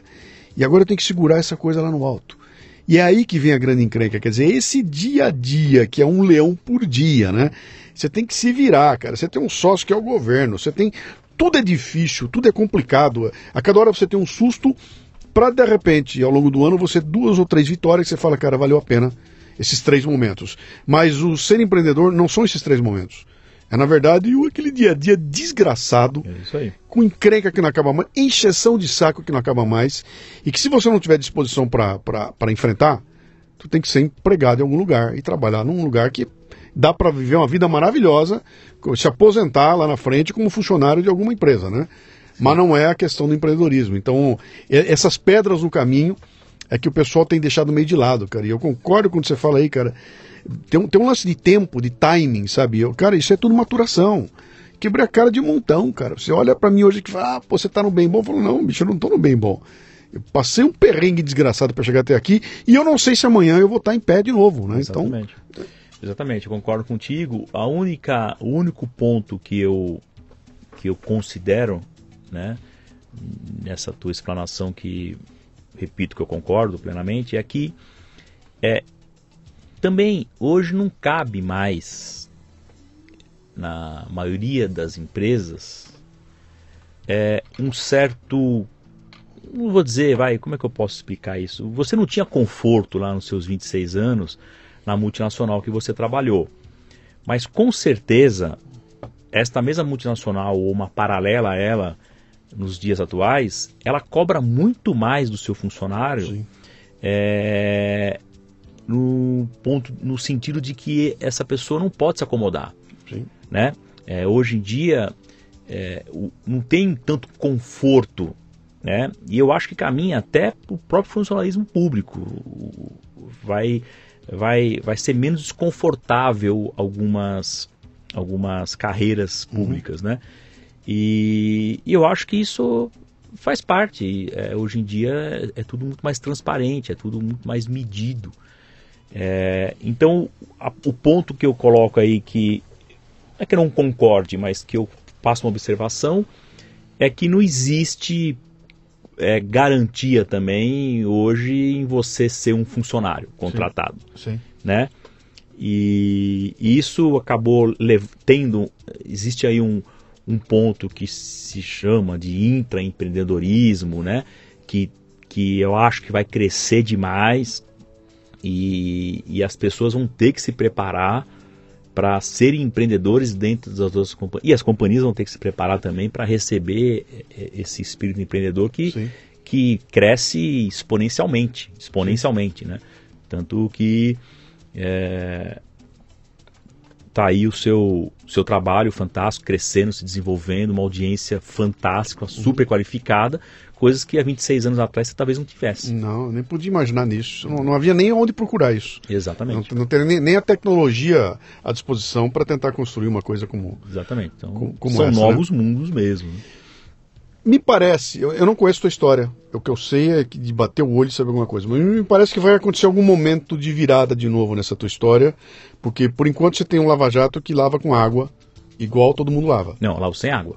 Não, na, nós estamos na história. Ah, no... Lá na, na história. Nós estamos ah, lá em 1900 sim, e, sim, sim. e alguma coisa, 94, você montou, tá 94, lá, tá funcionando, ah, lindo, desculpa. maravilhoso. Você tem um lava-jato chamado Dry Wash, que lava com água. Sim. Né? Vai acontecer alguma coisa no meio do caminho aí, que é você desenvolver uma...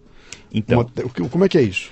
O que aconteceu foi, foi bem simples, na verdade. É, isso é um ponto legal porque muita gente é, tentou sempre criar uma história e queriam me colocar nessa história como protagonista e eu nunca deixei, uhum. de que eu comecei a lavar carro a seco porque eu queria salvar o planeta. né? Então, de fato, não foi, não foi essa a motivação. Sou um cara. Mas é tão bonita, cara. É, lindo, né? O discurso oh. é maravilhoso, não sustenta. Uhum. Essa, essa tese não sustentaria de 96, que a gente começou a lavar carro sem água, até hoje. Sim. Né? Seria uma tese muito fraca para se sustentar. A tese em 96 era lavar os carros aonde eles estavam.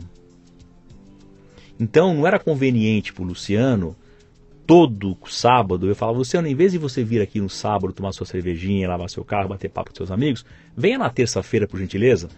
Inclusive quando estiver chovendo, porque assim eu preciso, do, preciso de você como cliente aqui na minha, na minha unidade. Você não iria na terça-feira, você estava lá com outros compromissos e tal. Então, é, eu entendi que eu tinha que estar aonde aqueles carros estavam. E os carros estavam na garagem. Cara, olha, e a olha, garagem. Olha, olha o tamanho do paradigma que você está dizendo para mim que você está prestes a quebrar aqui agora, hein? Você tem um lava-jato, é, é, é, parecido com eu tenho uma pizzaria, só que eu vou fazer a pizza na tua casa. Exato. Entendeu? Em vez de eu fazer a pizza e te entregar, eu vou aí fazer na tua casa a pizza. Exatamente. É um paradigma gigantesco, cara. Gigantesco. Não tinha um modelo assim que você tinha visto para falar, vou Não, fazer não, igual alguém. não, Você estava diante de um momento. totalmente, totalmente novo, diferente. E, e, de novo, com uma motivação, no meu ponto de vista, e olhando pelo retrovisor, muito legítima. Sim. Né? Porque o sonho tem que ser grande, mas tem que ser legítimo, né? Sim. É de levar aquilo que hoje em dia é muito comum, mas na época já estava começando algo de conveniência. Né? Então, é, lavar teu carro enquanto você está dormindo na garagem do teu prédio, lavar teu carro enquanto você vai ao shopping e deixa teu carro ali lavando, né? Então, quando eu comecei a lavar carro, eu nem imaginava em, em chegar no estacionamento do shopping center. Não passava nem na minha cabeça, Luciano. Eu, eu queria lavar o carro. é, comecei lavando num, num condomínio residencial, né? Ali na Avenida Paulista. A garagem entrava pela Alameda Santos, que é uma paralela Paulista. Ali eu comecei a lavar os primeiros carros na garagem à noite. E por uma razão muito simples. O, o síndico era meu cliente do Lava Rápido e o síndico estava com um problema no, no prédio que ele era síndico. Tinha um box de lavagem de carro, só que alguns condôminos começaram a reclamar que estavam pagando pela água e esgoto de outro condômino que estava lavando o carro e ele não lavava. Sim. Então esse cara falou, pô, acho que você tem uma solução aqui pro meu negócio, pô, vou lavar carro ali porque o teu não usa água. Aí tinha outro desafio, como é que eu vou fazer isso à noite? Quem é que vai trabalhar à noite? E assim vai, Sim. né? E depois a gente foi para um condomínio Mas então, deixa, eu dar, deixa, deixa eu dar uma, uma- parada então. Ah, me fala um pouquinho desse timing aí. surgiu essa demanda e foi ela que te disparou a ideia de que, cara, isso Não, pode ser não. um puta negócio ou não? Não, não, Você já estava pensando nisso? eu, eu provoquei, Você provocou? eu provoquei. Tá. Porque- Então, o que, que foi esse. E aí é, é- aí é aquilo que muitas pessoas é, denominam como sorte, Sim, né? É, talvez tenha sido sorte de um cliente meu ser síndico de um prédio que tinha uma conversa a respeito. sim. Ele já tinha ouvido algumas pessoas um buchicho. Eu, eu me preparei para atender essa demanda. Uhum. Eu tentei desenvolver um produto para lavar sem água. Mas o que, que foi, E- o, o que, que foi o insight? Que você, um belo dia você acordou de manhã. O falou, insight "Porra, foi: eu não aguento mais ficar de segunda a sexta-feira esperando o cliente entrar no meu lavar rápido. Eu tenho que ir atrás deles. Eu preciso pagar as minhas contas. E esses caras não vêm aqui de segunda a sexta-feira porque eu não gero para ele a conveniência que ele precisa. Tá. Porque não era mais só o bar ali, uma- um, sofá, um ambiente agradável que fazia com que ele fosse lá. Tinha cliente, né? Uhum. Né, Começou, é, é, a gente pegou. é, mais uma vez eu, eu reafirmo a história de você estar preparado para receber a tal da sorte. É, eu montei um ambiente onde mulheres frequentavam, porque os maridos falavam, vai lavar teu carro lá, que lá é um ambiente legal. Sim. Lá não é hostil. Pô, é óbvio, mulher já decidia aonde lavar o seu carro. A maioria das, da- das motoristas já eram mulheres. E a gente já vivia um momento que não era o marido, ou o namorado, ou o irmão, ou o primo que levava o carro da, da, da mulher para lavar. Ela já fazia isso. Então eu estava preparado para receber essa mulher lá nos primórdios.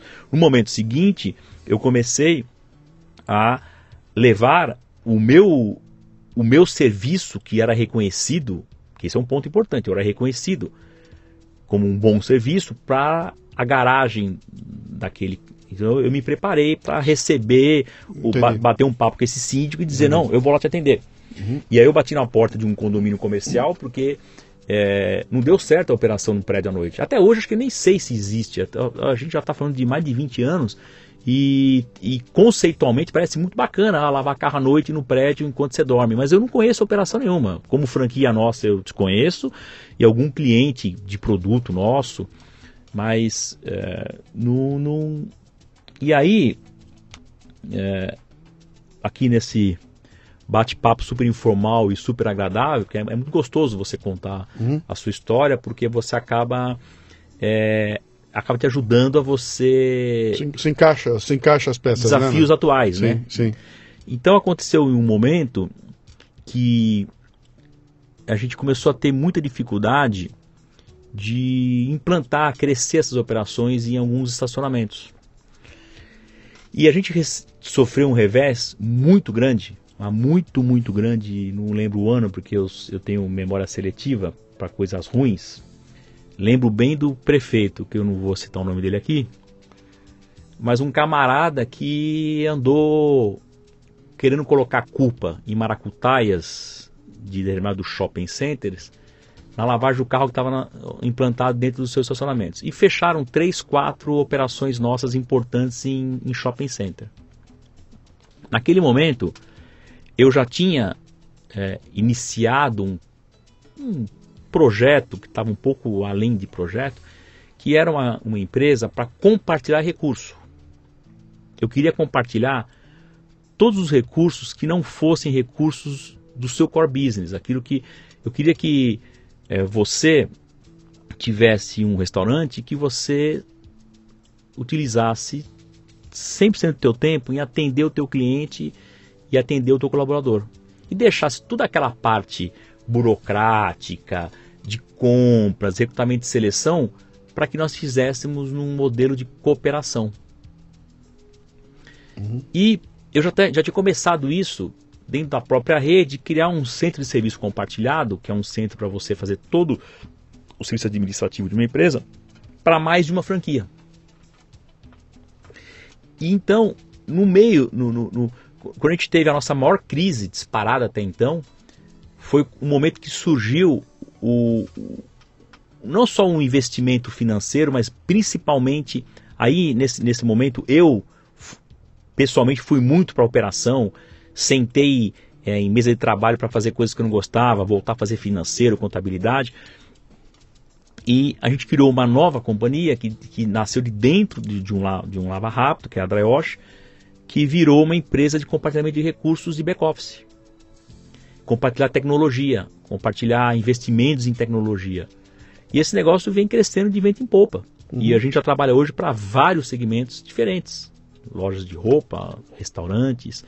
Então tudo isso nasceu de um, do universo, isso tudo tem a ver com o modelo mental uhum. e de propósito, de motivação do Lava Rápido, que era fazer sempre melhor, pensar sempre na perpetuidade, uhum. que esse é o grande desafio, que se lançar, começar coisa nova, é, a gente aqui batendo um papo mais 15 minutos, a gente começa um negócio amanhã. Sem dúvida. Né? O, o que vai ser difícil vai ser a gente conseguir daqui 10 anos manter esse negócio em crescimento, em uhum. desenvolvimento. Então, é, a lógica nossa lá era fazer algo que pudesse continuar crescendo, lavar carro onde eles estavam, compartilhar recurso, é, fazer mais com menos, é, coisas assim então, deixa eu te perguntar uma coisa clichês. aqui. Ó. Essa tua ideia de levar até o cara a lavagem do carro, implicou em você fazer uma mudança não no processo. Quer dizer, eu não posso. Assim, simplesmente comprei um VAP, fui lá com o VAP, é. espirrei água no carro e fiz. Você tinha que criar uma história aí que eu vou ter que lavar carro sem água. Sem água. Bom, é. Que a água era o problema. Muito bem. Isso é meio absurdo. Era né? absurdo total. É, é, meio absurdo. Como assim lavar carro sem água, né? Qual é que foi a jogada? Você foi procurar um químico? Você foi. O que, que você foi para Israel? O que, que você fez, cara? Então, ontem eu ouvi, ontem, ontem, ontem à noite eu ouvi uma palestra infelizmente não lembro de quem, que eu ouvi seis palestras seguidas, uma delas, um camarada, que eu vou resgatar quem foi, depois até te mando você publica. Um camarada falou o seguinte: Eu não concordo com essa história de alguém fundou uma empresa. É, eu anotei isso aí, eu sou agregador de pessoas. Uhum. Porra, eu concordo. Né, é, esse cara definiu em uma palavra, em duas palavras, o que, que é então o que, que eu fiz? Você inventou a lavagem a seco? Você inventou o produto? Logicamente não. Uhum. Luciano, o primeiro dado que eu vou te dar. Eu não entrei em direito na Universidade de São Paulo, em São Francisco, porque eu zerei em química na segunda fase. Eu tirei 10 em redação. 10. 10. Eu zerei em química, tirei 8 em história. Uhum. Se eu tivesse tirado 0,25 em química, eu tinha entrado na USP. Teremos um, um grande advogado e não mais. Talvez não tivesse me formado em direito, não sei, mas quem sabe? Uhum. Tá certo? Sim. Então, pra você ter uma ideia de como eu sou. É, de como eu, eu, não, eu não sei nada de química. Aí, motivado por aquela história de levar a, o meu lava rápido à casa das pessoas, ao automóvel, qual foi o meu primeiro grande é, Insight. trabalho, assim, eu- assim, levar isso, essa ideia, a maior número de pessoas possíveis. Então eu estava aqui contigo batendo papo, acabava aqui o nosso bate-papo, Luciano, você conhece algum químico? Você conhece alguém que pode me ajudar? Eu quero lavar carro seco. Então, talvez você olhasse pra minha cara e falasse, porra, esse cara é louco, mas Uhum. Sim. Estou, estou voltando em 95, né? Então alguns deles me davam ouvido, alguns por educação, e esses foram os que mais prejudicaram, porque esses me davam ouvido por, por educação, mas não acreditavam naquilo. Uhum. E alguns diziam que eu era um retardado mental, que, que eu estava viajando na maionese, que isso não existia, essa possibilidade de fazer um negócio desse funcionar. Apesar de ter pessoas que já estavam tentando fazer isso. Então, cara, isso não vai funcionar. E um dos caras que eu acreditei que fosse me ajudar era um professor de uma grande universidade. E me indicaram esse cara como o Papa, e eu fui lá falar com esse cara. Então já tinha sido uma conquista gigante o cara me receber, me atender. E na época eu com 26, 27 anos. E esse cara me atendeu e foi muito objetivo. Muito objetivo. A minha conversa com ele demorou 3 segundos. É mais fácil você montar uma padaria na lua do que lavar um carro a seco. Esse cara foi o que mais me ajudou. Porque esse cara mexeu com o meu bril. Aham. Esse cara cutucou onça com vara curta. Uhum. Entendeu? Então o que aconteceu? Eu já já tinha talvez um certo ranço com especialistas. Nisso eu jogo no time do, do então prefeito aqui de São Paulo, né? Que eu sou meio reticente com essa história dos especialistas. Eu tenho um pouco de tenho preguiça de ficar ouvindo especialistas. Uhum. E esse cara foi o meu maior incentivador. Eu xinguei a família dele de A a Z, de tudo que é nome que você possa imaginar. Lembro muito bem de ter entrado no carro e ter chorado. Você? Chorei, É. chorei. Chorei de raiva. Entendeu? Uhum. E tá ali pra frente, muita sola de sapato. Uhum. Há muita saliva. Mas, nossa senhora, uma rodeio que você não tem noção. E por que, que eu consegui fazer isso, Luciano? Que isso que é o mais importante. Né? Eu consegui engajar pessoas, que é o que eu estou é, é, parafrasea- parafraseando aqui uma, uma pessoa que eu vi ontem. E eu tinha conseguido, que talvez tenha sido o maior mérito da minha história até então, de ter conseguido colocar no meu lava rápido uma pessoa melhor do que eu para fazer aquilo. Quando as pessoas chegavam no lava rápido e falavam assim, eu quero falar com o dono, aquele senhor de cabelo branco, que era o seu João, nesse momento eu falei, pô, agora eu tô preparado para ir Um passo adiante. adiante Sim. porque tinha um dono no Lava Rápido. As pessoas não queriam mais falar comigo. Uhum. Eu tinha que falar com ele, porque ele atendia muito melhor do que eu. Que, que ano é isso? Isso em 95. 95. É um lava rápido. Você não tinha rede, você não tinha nada, Nada, ainda. Aquilo era, era o teu lava rápido. Lava Rápido Tá. que era duro de pagar as contas. Tá. Era duro de pagar as contas. Então eu, eu trouxe esse seu João, que era um cara que tinha trabalhado com a minha família há muitos anos, né? E, e que tinha também saído daquela empresa que eu trabalhei. E eu gostava muito dele, e, enfim, trouxe ele para me ajudar lá e o cara é, Comprou a, comprou a o desafio. ideia e Sim, foi legal. que foi e tal. Então isso foi o, o que proporcionou eu poder correr atrás e, e, e aí o mais incrível de tudo, que foi rápido e foi fácil desenvolver o produto para lavar seco. Foi muito rápido. Em seis meses a gente já estava lavando o carro lá, os clientes super elogiando, é, voltando, indicando gente, porque o carro ficava brilhando, que durava mais tempo a lavagem, que, poxa, então foi rápido, muito rápido. É, deixa eu fazer você uma pergunta, então, que eu tenho certeza que todo mundo quer saber e que a mim me chama muita atenção, eu preciso fazê-la nesse momento. Como é que se lava um carro sem água, cara? É, essa, essa, se você não fizesse essa pergunta, Luciano, eu ia ficar frustrado porque todo mundo faz. Então, vamos lá, vou começar pelo mais simples. O que lava, oh, desculpa, o que limpa, o que tira a sujeira, não é água. Uhum. Água é um meio, água é um veículo. Tanto que, se você for lavar um carro, se você for limpar um piso, é, o que, que você faz? Você esfrega com alguma coisa, com um pano, uma esponja, uma vassoura, se for o piso, e você usa água para quê? Você usa água para molhar antes de passar um produto químico qualquer e usa água para tirar o esguicho, como é que Sim. chama lá? Enxaguar aquele produto. Uhum. E depois usa um pano para secar. O nosso processo é idêntico. A única diferença é que da onde que veio o grande insight? Um dia, por isso que é, é, o ócio é a melhor coisa que tem, né? Porque quando você não tem nada para fazer, você fica pensando, né? E eu, eu ficava ali no Lava Rápido, às vezes, numa terça-feira, quando era o único carro que tinha entrado, e eu ficava vendo aquele pessoal lavando o carro, e era água, e água, e água, e água. Eu falava, essa água serve para quê? 99, não sei quantos por cento da água que batia no carro não fazia nada, ela batia embora.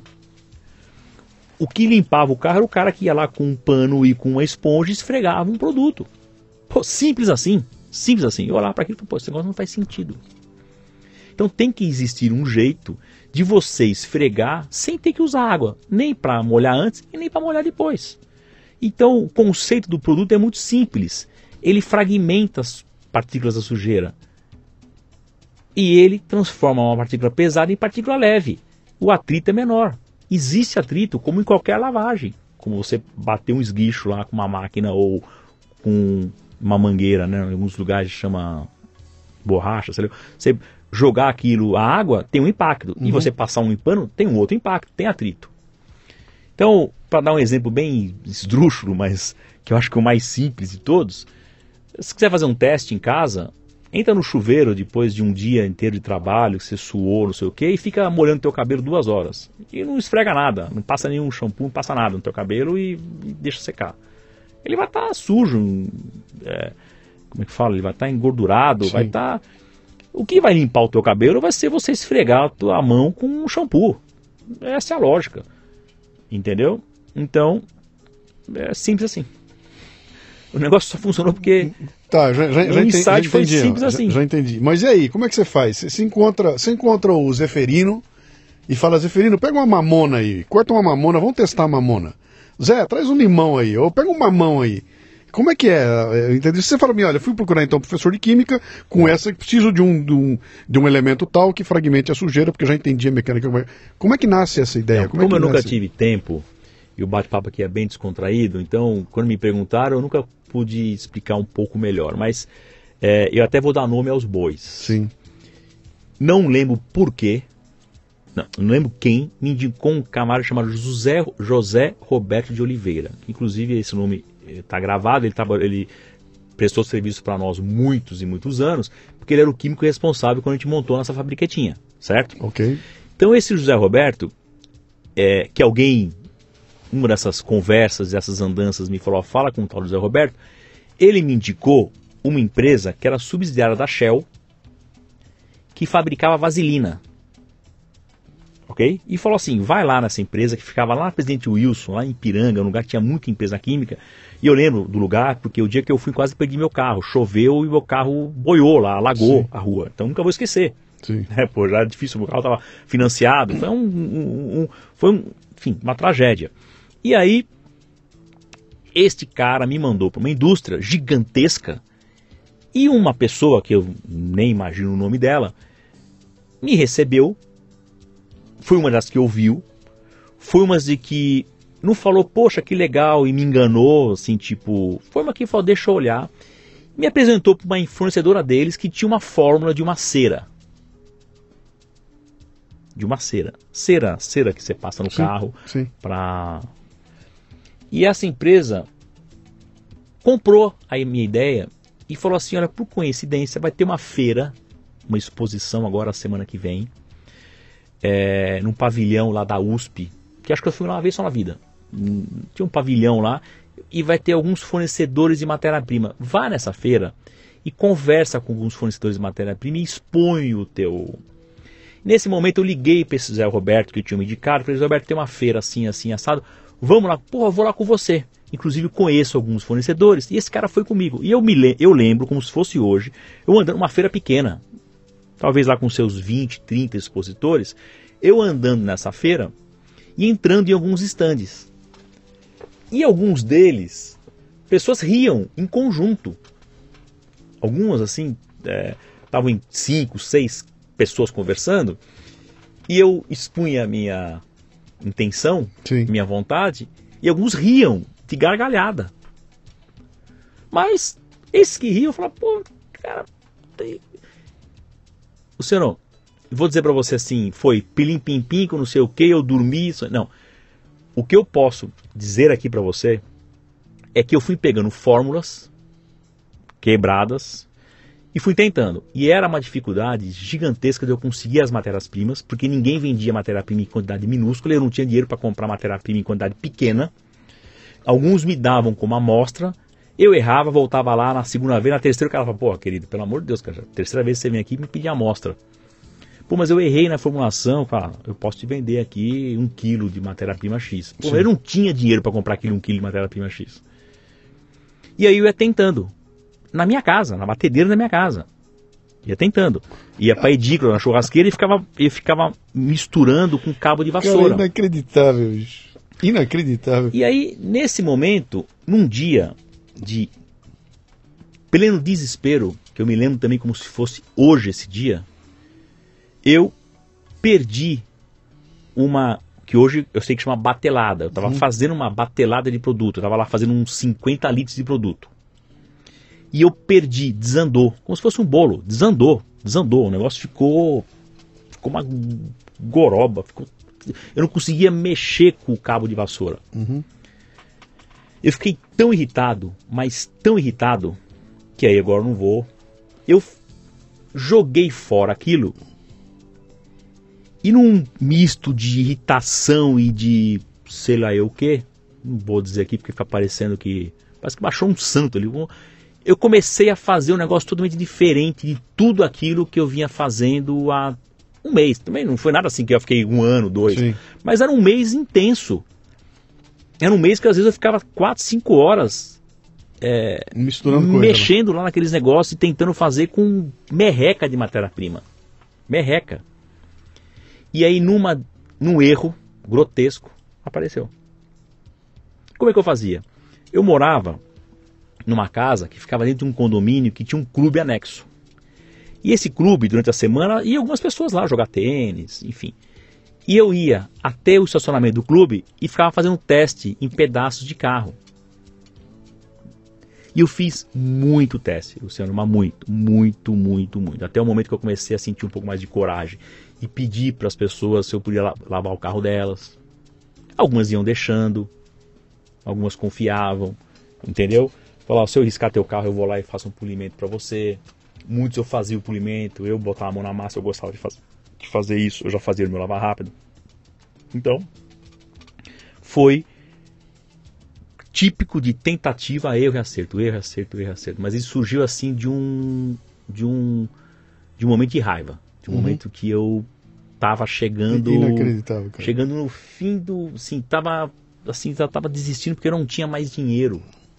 Era um negócio Meu, na minha cabeça Dry Wash, Dry Wash era uma franquia norte-americana com um processo desenvolvido em Israel por químicos que ganharam o Nobel e que criaram uma coisa nos anos 50 que ficou meio escondida e que de repente explodiu e que chegou no Brasil e alguém foi lá e montou a sua própria. E ó, vou te contar uma coisa aqui agora, Luciano, que aconteceu hoje de manhã. É. Nós estamos aqui agora à tarde. Sim. Aconteceu hoje de manhã. Nós recebemos uma demanda na nossa fábrica para produzir para terceiros. A gente tem lá na fábrica uma parte que a gente produz para outras empresas, concorrentes inclusive. E essa empresa mandou uma série de produtos para nós, a gente já assinou os contratos de NDA e tal, tudo direitinho, e ele mandou as fórmulas para a gente calcular os custos. E dentre esses produtos que esse cara fabrica, ele fabrica lavagem a seco. Sim. E chegou a fórmula do produto dele. Esdrúxula. Eu que não sou químico, com matérias-primas que não tem nada a ver. Então, o produto de qualidade, e aí isso dito por ele mesmo, ele falou assim: olha, eu não consigo concorrer porque o teu produto no mercado vende muito mais do que o meu, porque ele tem uma qualidade muito superior e o preço dele é mais barato, inclusive. Então, vende mais. Né? Então, a, a, marca já é mais conhecida, Sim. já é uma referência do segmento e veio a fórmula deles no produto. E a fórmula não tem nada a ver com nada do que a gente faz. Então você percebe que passados 20 e poucos anos, por incrível que pareça, ninguém nunca conseguiu chegar até hoje perto da fórmula. Por quê? Porque é a fórmula que não tem lógica. Uhum. Ela não tem lógica. É uma forma de um cara que ficou nervoso e que foi lá e. e... Você acaba de descrever o Brasil para mim, cara. Esse é o Brasil, bicho. Esse é o Brasil. O que, que, deu certo? Sei lá, cara. Um belo dia pintou, mas deu certo. É isso aí. Cara, fantástica essa história aí, bicho.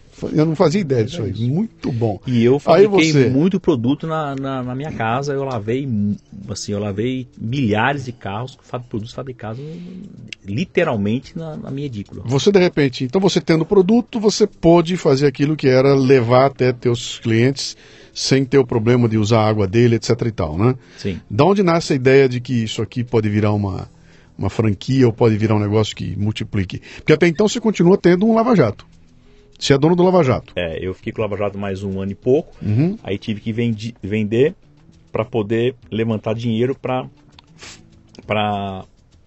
colocar na indústria, que eu precisava regularizar ela. Então, é, quando a gente fala em, por menor que fosse, uma, uma fábrica bem pequenininha, tem toda uma série de regulamentações, então custa muito caro a indústria química no Brasil. Qualquer negócio você monta de uma forma muito mais simples, mas a indústria química é, envolve a Anvisa, que é uma agência nacional que, que garante a, que a vigilância sanitária, aí você tem CETESB, enfim. Então é um negócio muito burocrático, muito custoso, eu precisei de dinheiro para fazer aquilo e tive que vender meu lava rápido.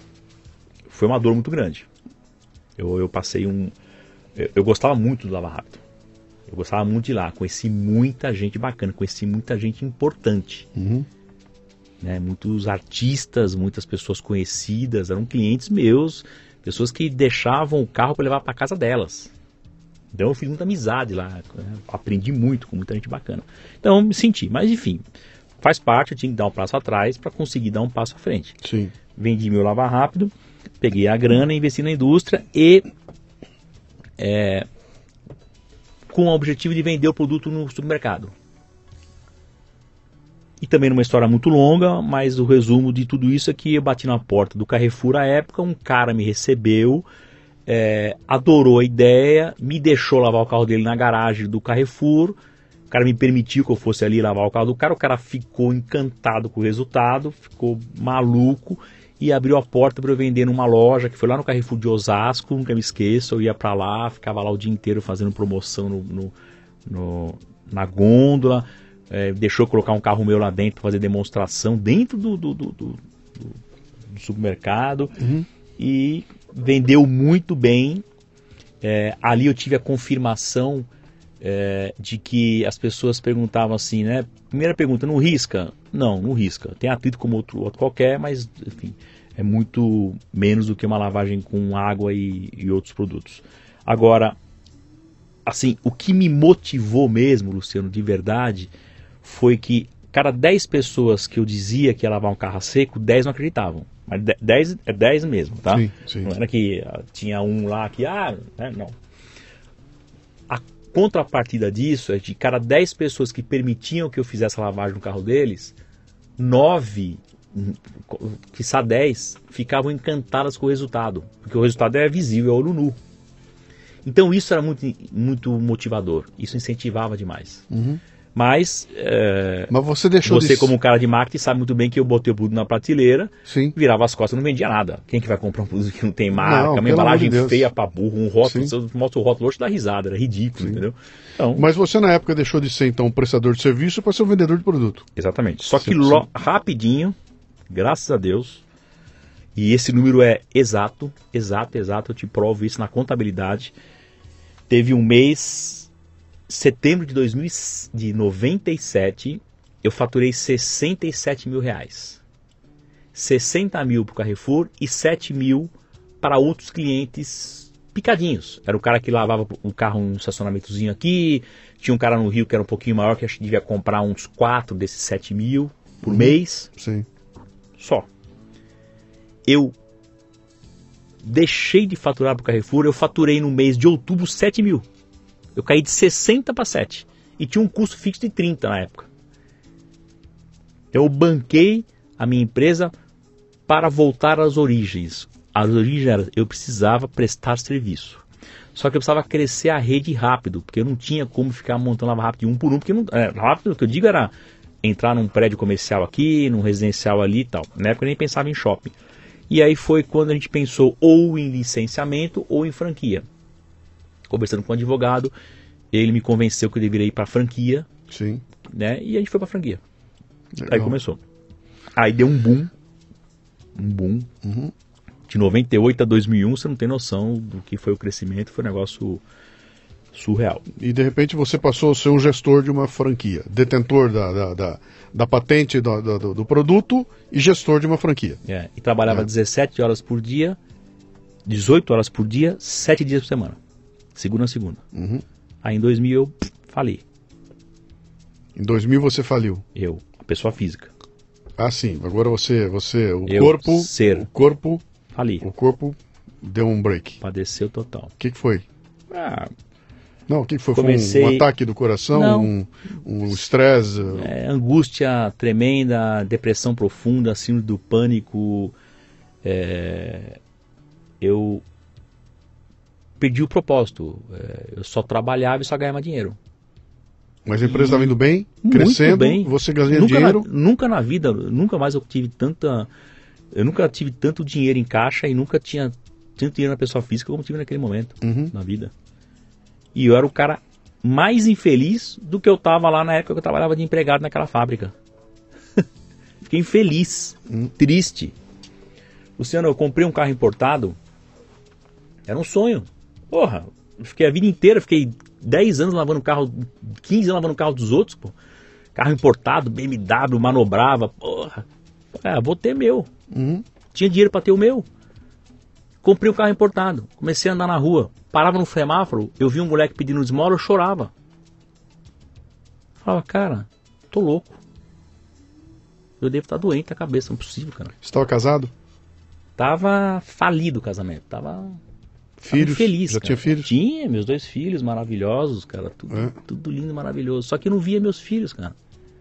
E aí, bicho? Não como via. É, como é que é essa trombada via, aí, cara? Não via. Cara, eu ia acabar a entrevista, porra, você me bota isso aí na frente, bicho. Mas- Pelo amor de Deus. Que deixa um gostinho pra Não, uma como é, como é não? Não, Elabora um pouco isso aí. E Então, aí, tava- cara? Que idade você cara, tinha? Que idade você tinha? Eu tinha 33 anos, idade de Cristo. Legal. 33 anos de idade, casado, dois filhos, dois bem filhos. sucedido financeiramente, Aí- com o negócio crescendo. Aí a mãe dele chega um dia, tava lá no Shopping Guatemi trabalhando, um domingo. Aí faltou lá um, uns funcionários, eu tava empolgado, a loja bombando, e ela chegou com os, o Maria Luísa e o Matheus, meus filhos. Na época eles deviam ter 4, 5 anos, né? A idade de um ano e meio de diferença cada um deles, entre eles. E aí ela passa, ah, vamos tomar um sorvete ali, vamos lá, já tô indo. Falei, eu, duas da tarde. Quando dá 7 horas da noite, ela passa lá tomando embora pra casa. Deu um tchauzinho e foi embora pra casa. Ali caiu a ficha. Falei, pô, que é isso, cara? Esqueci completamente. Tava drogado pelo trabalho, pelo- pela construção e achando que é, tudo que eu precisava era dar um máximo de conforto e estrutura para minha família. Mas. é, e ali eu aprendi que, que isso não existe é, se você não tiver um equilíbrio. Enfim. E aí Qual foi a providência tomada imediatamente? A providência foi o seguinte, essa cheguei um dia no ápice do falei, eu preciso viajar, né, com a minha esposa, tal, tirar umas férias, então vamos viajar. E coisa que eu já não fazia, acho que eu não, eu não tinha feito uma viagem internacional há mais de 7, 8 anos, sabe? Peguei o avião, fui para Los Angeles, chegamos lá, sentamos no restaurante e se separamos. 15 minutos de conversa. Eu tomei meia garrafa de uma cerveja long neck daquelas minúsculas. Não é long neck, long neck, long neck, meia long neck. Meia garrafa daquilo. Pirei, fiquei louco, chapei o coco. Você vê o nível de estresse que eu tava. E falei, cara, minha vida. E eu olhava pro espelho, Luciano, e eu me via um cara com 50 anos. No mínimo de fisionomia, no mínimo, no mínimo. no mínimo. Falei, porra, não é possível. Cara. E aí, é, voltei pro Brasil separado, ia ficar lá 15 dias, voltei dois dias, três dias depois, porque demorou um dia para conseguir remarcar a passagem, voltamos, separado, não sei o que, tocar minha vida. Cheguei para aquele seu João que trabalhava comigo ainda, que tinha vindo lavar rápido, eu já tinha vindo lavar rápido, ele estava comigo na fábrica. E a Vera, minha fiel escudeira, que está até hoje comigo, que é uma pessoa que está com a minha família há 46 anos. Dei uma procuração para os dois e falei assim, ó, vocês têm autorização, se quiser fechar a fábrica, quiser baixar as portas, quiser continuar, eu estou indo embora com os amigos para Londres, por 30 dias esqueça que eu existo. E fui embora. Fui embora. Fiquei lá me divertindo, bebendo, passeando. Sozinho? Sozinho. Aí eu voltei no domingo de manhã. Não, eu com dois amigos. Que foram parceiros, brothers, viram toda a situação, sim, me cataram e me, me, foram tirar umas férias comigo. Dois irmãos. Que é tudo na vida, né? Família e amigo. Aí, o, chego no domingo de manhã no aeroporto de Guarulhos seis e meia da manhã. Oito horas sai uma matéria no Pequenas Empresas, Grandes Negócios. Aquele programa na televisão de domingo de manhã. Rapaz, segunda-feira, terça-feira. Ficou 20 dias. Foi o, o, maior número de acessos do, do, da central da Globo, lá de, de telefonema. Bloqueou todos os nossos telefones. Na minha caixa postal entrava assim 6 mil e-mails por dia. Mas a matéria do que que foi? Do, falando sobre a Dayoshi. Mas da onde é, saiu isso aí? Ah, eles tinham feito uma, uma gravação dois meses, nem lembrava, dois, três meses antes, foram lá, fizeram uma entrevista, gravaram, não sei o que, e saiu a matéria no domingo. Peraí, a matéria saiu no dia que você chegou? Eu cheguei. Aí eu tomei a melhor decisão da minha vida. Soltamos mensagem automática, Tivemos que comprar uns telefones móveis para poder atender os clientes e a rede, porque não conseguia ligar lá. Cara. O telefone parava. A gente tinha, sei lá, 10 linhas lá, e se tivesse 100 não dava conta. Breca tudo, para tudo. Não se vende mais franquia aqui, não se faz mais nada. Isso foi outubro de 2000. A gente voltou a vender franquia em meados de 2001, depois contratou uma empresa de consultoria para reestruturar. Para, para, para, para, para. Vamos fazer um negócio, por quê? E naquele momento, o que eu percebi? Que eu estava fugindo do meu propósito de ter algo que fosse montado para perpetuar. Uhum. Eu não tinha montado um negócio para ganhar dinheiro, eu tinha montado um negócio para perpetuar. E você que está nos ouvindo aí, acredite, tem diferença entre as coisas, tá? Muita diferença. São diferentes as coisas. Que você pode fazer um programa sobre isso, Sim. trazer uma pessoa especialista aqui, que com certeza o cara vai explicar direitinho para todos nós uhum. qual a diferença entre ganhar dinheiro e perpetuar. E perpetuar. Então é isso. Simples assim. Cara, que história fantástica, bicho. É, muito bem. Aí você retoma tudo, bota as coisas no eixo. Vambora. E, e, e, e hoje, o que, que é? O que, que, é, o que, que é dry wash? Só uma dica, de onde vem esse nome? Então. Porque você criou dry wash antes de existir dry wash. Sim. Como é que é isso, cara? É, é simples. Eu cheguei pra, pra minha então esposa e falei pra ela, como que é lavagem a seco em inglês? Ela falou dry wash. Eu não sabia como que era lavar Sim, mas isso aí, peraí. Você... 94 quando eu montei o Lava Rápido. Então, mas lava... não era seco, era água? Então, mas eu já queria fazer um negócio para lavar seco. Entendeu? Certo. É, não entendi não, mas é, é, não, assim, não, ó, não, se explica essas coisas. Cara, eu, não... eu cheguei para ela, te falei, um cara lançou um negócio que ele queria fazer algo que fosse uma franquia, porque ele na verdade ele queria vender franquia, não montar um negócio. E ele dizia que iria lavar carro seco. Não fazia nada disso. Então, o insight de ficar olhando para um cara lavar um carro e ver que aquela água não faz sentido, não Sim. veio porque eu dormi e sonhei com aquilo. Veio porque eu tinha tido várias, vários insights, uhum. que, talvez aí seja pela minha característica de ser curioso, enfim, né?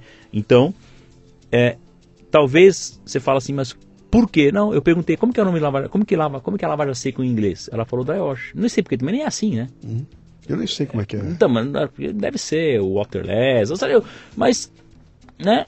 Ela falou e ficou, porque eu precisava dar uma, um nome para razão social, mas a, a, marca que eu comecei era Drycar, que é até uma marca que depois a gente acabou registrando. Uhum. Até hoje é uma marca registrada nossa. Mas por que disso? Aí isso, Luciano, não sei explicar. Isso alguma, enfim, tem alguma coisa que não foi pensado, não foi lógica. Você já trombou com esse lado espiritual, uh, espiritualista, etc e tal, da, da coisa? Isso aconteceu depois daquela, depois do teu burnout? Você trombou em alguma explicação? Ou foi, socorreu de algum lado assim que trouxesse um lado espiritual para a história? Não estou falando de religião não, tá? Estou falando não. de...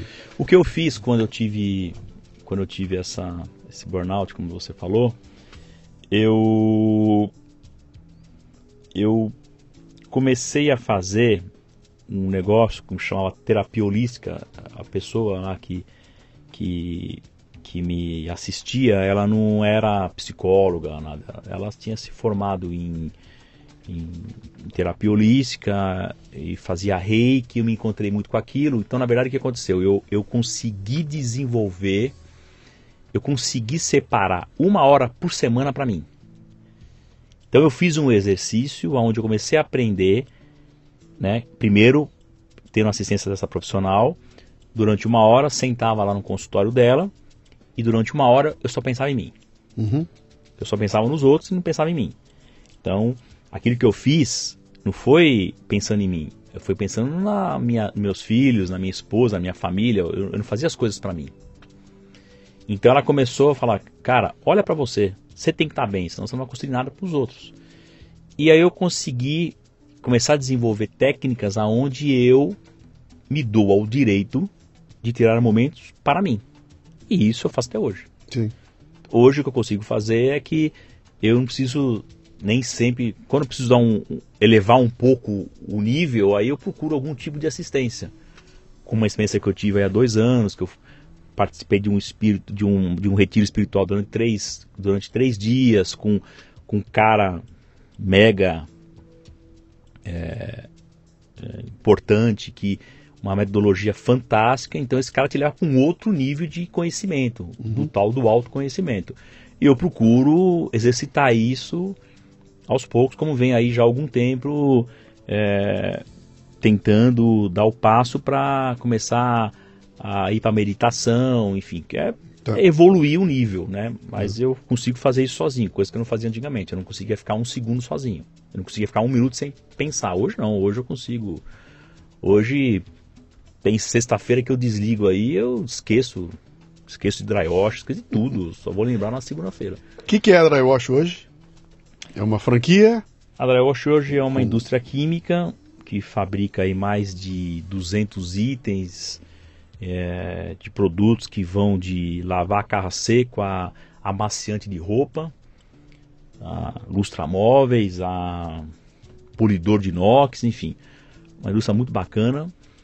É, a gente tem uma rede de franquia fantástica, uma galera muito Quanto, bacana. que tamanho é? Quantos? Cento e poucas unidades, Tá. aonde a gente vai da lavagem do carro até o reparo rápido de pintura, que é a funilaria express, aquele você dá uma batidinha de para-choque, de paralama, rala a tua porta, dá uma amassada no, e a gente faz aquele reparo até duas, três horas no próprio local. É, e dela veio a Vindicadores, que é o nosso negócio aí muito bacana, que vem se desenvolvendo, empresa de tecnologia, de gestão de processo, compartilhamento de recursos, um negócio muito, muito legal, que eu estou muito empolgado, bastante difícil, porque é muito investimento, mas tecnologia é legal, você tem uma galera diferente, jovem, com a cabeça Legal. antenada. Quem quiser encontrar informações, saber da tua história, saber do teu. Você tem a tua página, você tem o teu blog, você só Não tem o contato através da Drywash, como é que é?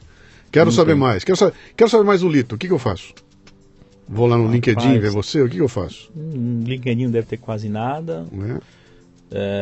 No Google, não sei como é que tá agora, apareceu um camada famoso, Elito Rodrigues, de um programa. Não, do um- Sense8, É, cara, um o mexicano cara bombou no que é um Google. avião, cara bonito pra cacete. Há pouco tempo atrás só dava eu ali no Google, agora o cara entrou para valer, mas tem algumas coisas, algumas delas é, fantasiosas, algumas sérias, tem algumas matérias interessantes, outras nem tanto. Uhum.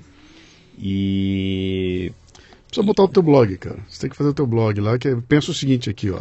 Se você tem essa história toda que você gosta de desenvolver pessoas e tudo mais, esse é um canal fabuloso, cara, que é o, criar o blog do Lito e começar a botar teus insights ali, cara. Vamos falar sobre pensar, empreendedorismo, pensar crescimento e tudo mais. Nada mais. Trata como se fosse o teu diário. Sim. E eu te garanto que vai ter gente de montão lá, porque a experiência é que não é o que não falta, Eu né? sei que uma das poucas obrigações, do meu ponto de vista, que o ser humano tem é de compartilhar conhecimento.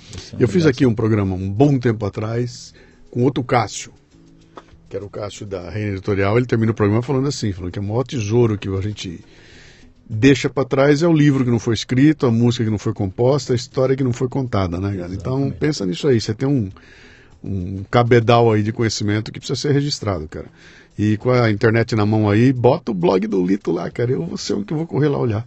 Bacana. Tá bom? Obrigado pela dica. Cara, obrigado por estar aí conosco aí. Obrigado pelo tempo aí. Eu que, que baita... Ainda faltou coisa que eu ia te perguntar da Endeavor, tudo nem deu tempo, cara. Mas uma hora dessa a gente, a gente continua. Que obrigado. modelo cara. bacana, parabéns. Legal. Cara, que bate-papo descontraído. É. Te conheci há pouquíssimo tempo e desenrolou, é, tudo ao legal. vivo praticamente, é né? Isso aí, Muito legal. Essa é a jogada. É... Parabéns. Aquilo que eu falei pra você na hora do almoço lá, né? Falei, ah, não tem roteiro, não tem pergunta pronta, o que eu exercito aqui é, é a curiosidade genuína, que um ouvinte deve ter também. E aí acaba que a história vai para lá do que a gente não faz ideia. Quando o Cássio nos conectou, o nosso amigo em comum aí, que eu já estou aqui no, no espelhinho agradecendo, é, ele me passou uns links e eu fiz o seguinte: falei, eu vou deixar para assistir as entrevistas, algumas que me interessou bastante, depois, uhum. porque eu não quero me influenciar, eu quero ir lá completamente limpo, desprovido Sim. de qualquer tipo de, de, de, ou preconceito ou de coisas preparadas. Uhum. Então, o meu bate-papo contigo foi absolutamente desprovido de qualquer tipo de de censura. Estamos aí. Um abraço, parabéns, parabéns a você, cara. Obrigado. Muito bem, termina aqui mais um Leadercast. A transcrição deste programa você encontra no leadercast.com.br. Para ter acesso a esta temporada completa, assine o cafebrasilpremium.com.br e receba imediatamente todos os arquivos, além de ter acesso ao grupo Café Brasil no Telegram, que reúne ouvintes dos podcasts Café Brasil e Leadercast, que discutem em alto nível temas importantes, compartilhando ideias e recebendo conteúdos exclusivos. Lembre-se, cafebrasilpremium.com.br. Essa temporada chega a você com o apoio da Nakata, que é líder em componentes de suspensão. Cuide bem de seu carro com as dicas do blog.nakata.com.br.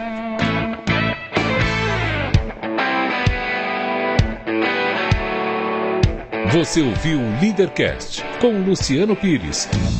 Mais uma isca intelectual do Café Brasil. Acompanhe os programas pelo portal cafebrasil.com.br.